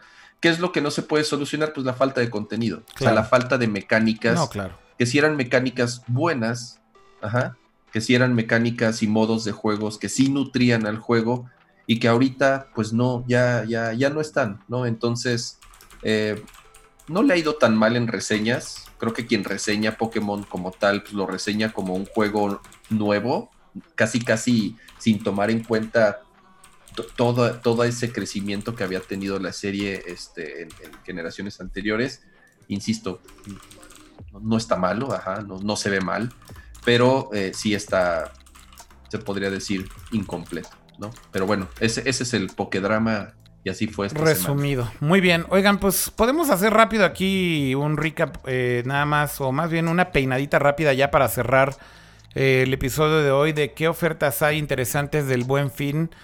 Eh, yo ahorita nada más entré a Amazon. eh, obviamente el buen fin, recuerden que pues, son un montón de tiendas las que, las que participan. Como siempre hay un montón de, de bullshit, ¿no? Este... La verdad es que me di cuenta yo en Amazon eh, muy fácilmente con un par de productos.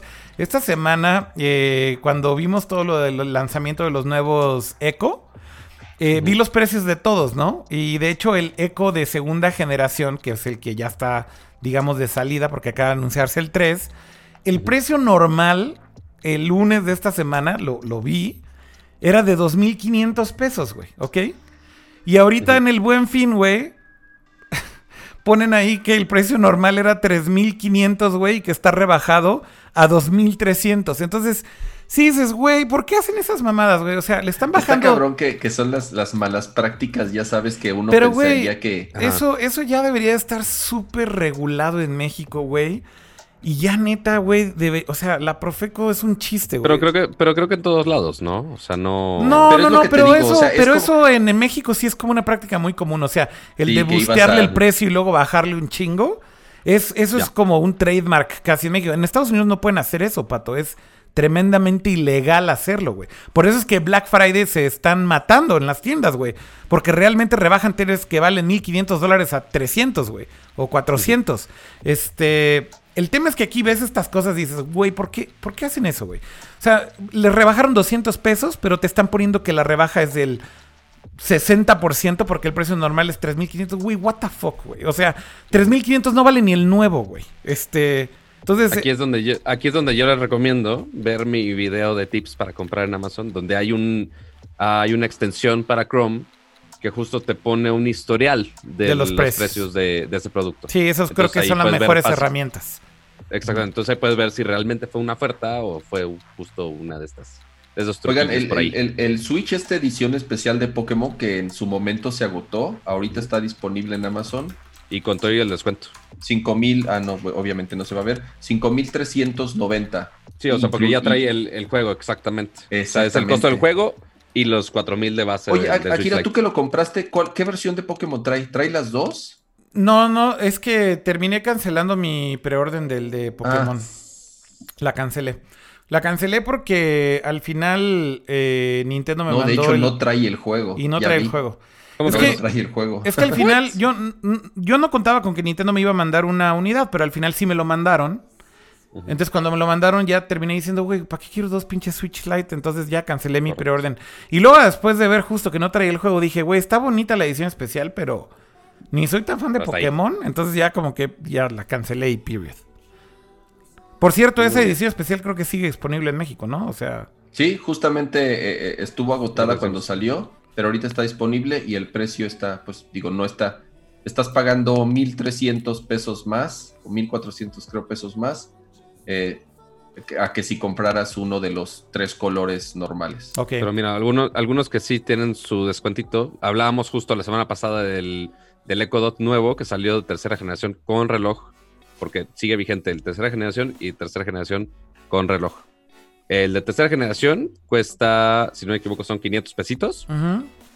Pero aparte, el que tiene reloj, por más que acaba de salir en México la semana pasada, ya está igual con su descuento en 800 pesos. ¿El reloj de pared lo descontaron? Ese yo lo quiero. No sé, pero lo podríamos buscar en este preciso momento. Oye, pero entonces el precio normal del Echo Dot con relojito, eh, ¿cuánto era el precio normal? Era 1500. Era 1500. ¿Y ahorita en cuánto está? En 800. les, voy a, les voy a confesar algo.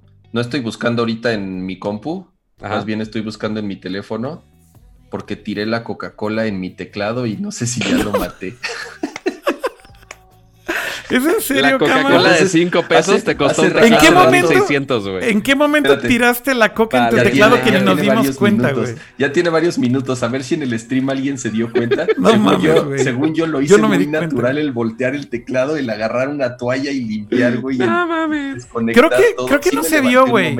Creo que no ¿Eh? se vio, güey, porque, porque estaba, creo que una toma, creo que, o sea, yo sí vi que te paraste y dije, ¿qué eh, chingada está pasando? ahí cuando me paré, quise desconectar el teclado, pero desconecté el micrófono, güey, dije, la madre, no, entonces ya mejor ya no moví nada, güey. Qué desmadre. Pero entonces ya te, ya te cargaste tu teclado y creo que tu teclado es bueno, ¿no, Cama? Que es un Razer o algo así. Pues no, mi es, es, un Logitech, sí es bueno, es mecánico, es para gaming. Ok.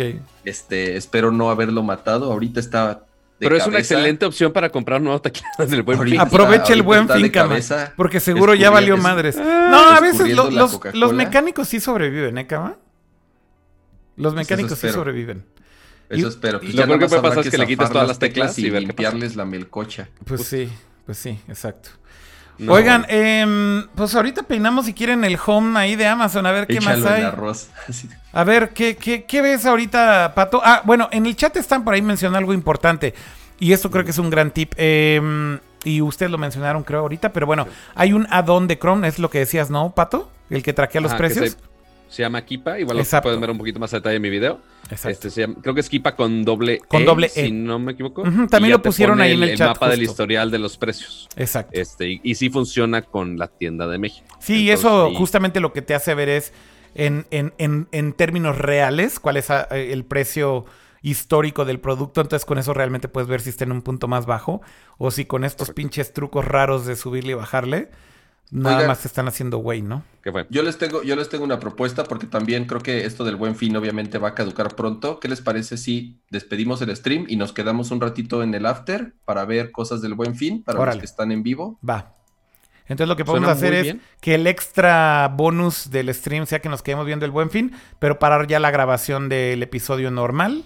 Muchas gracias a los que nos escucharon en este episodio en formato de audio en cualquiera de sus plataformas favoritas. Recuerden que se pueden suscribir en Spotify, en Apple Podcast, en Google Podcast, en Deezer, en Anchor, en lo que quieran. Y básicamente eh, les recomendamos muchísimo que lo compartan en audio. Eh, y si están en Apple Podcast, eh, recuerden dejarnos una reseña. Nos ayuda muchísimo eso para el rank. Así que muchísimas gracias por escucharnos por ahí.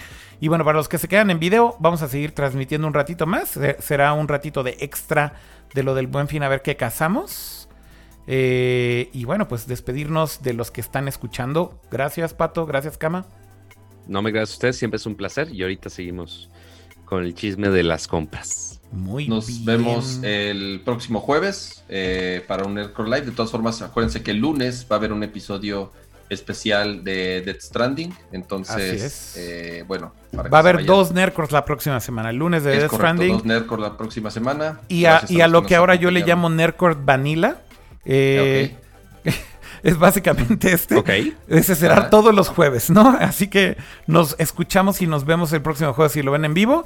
Y esperen el viernes en la mañana tenerlo en audio el día de mañana y el siguiente viernes y así sucesivamente. Y les avisamos cuando sea el break de diciembre, sin lugar a duda. Gracias, Pato. Gracias. Recuerden calificarnos en eh, Apple Podcast, en Spotify, en donde nos, nos, descargan. Así es. Eso siempre nos ayuda mucho para seguirnos manteniendo ahí arriba. Y como siempre, gracias a los que nos acompañaron en vivo y nos vemos y escuchamos pronto. Adiós. Bien. Adiós, Pato. Bye. Bye. Bye.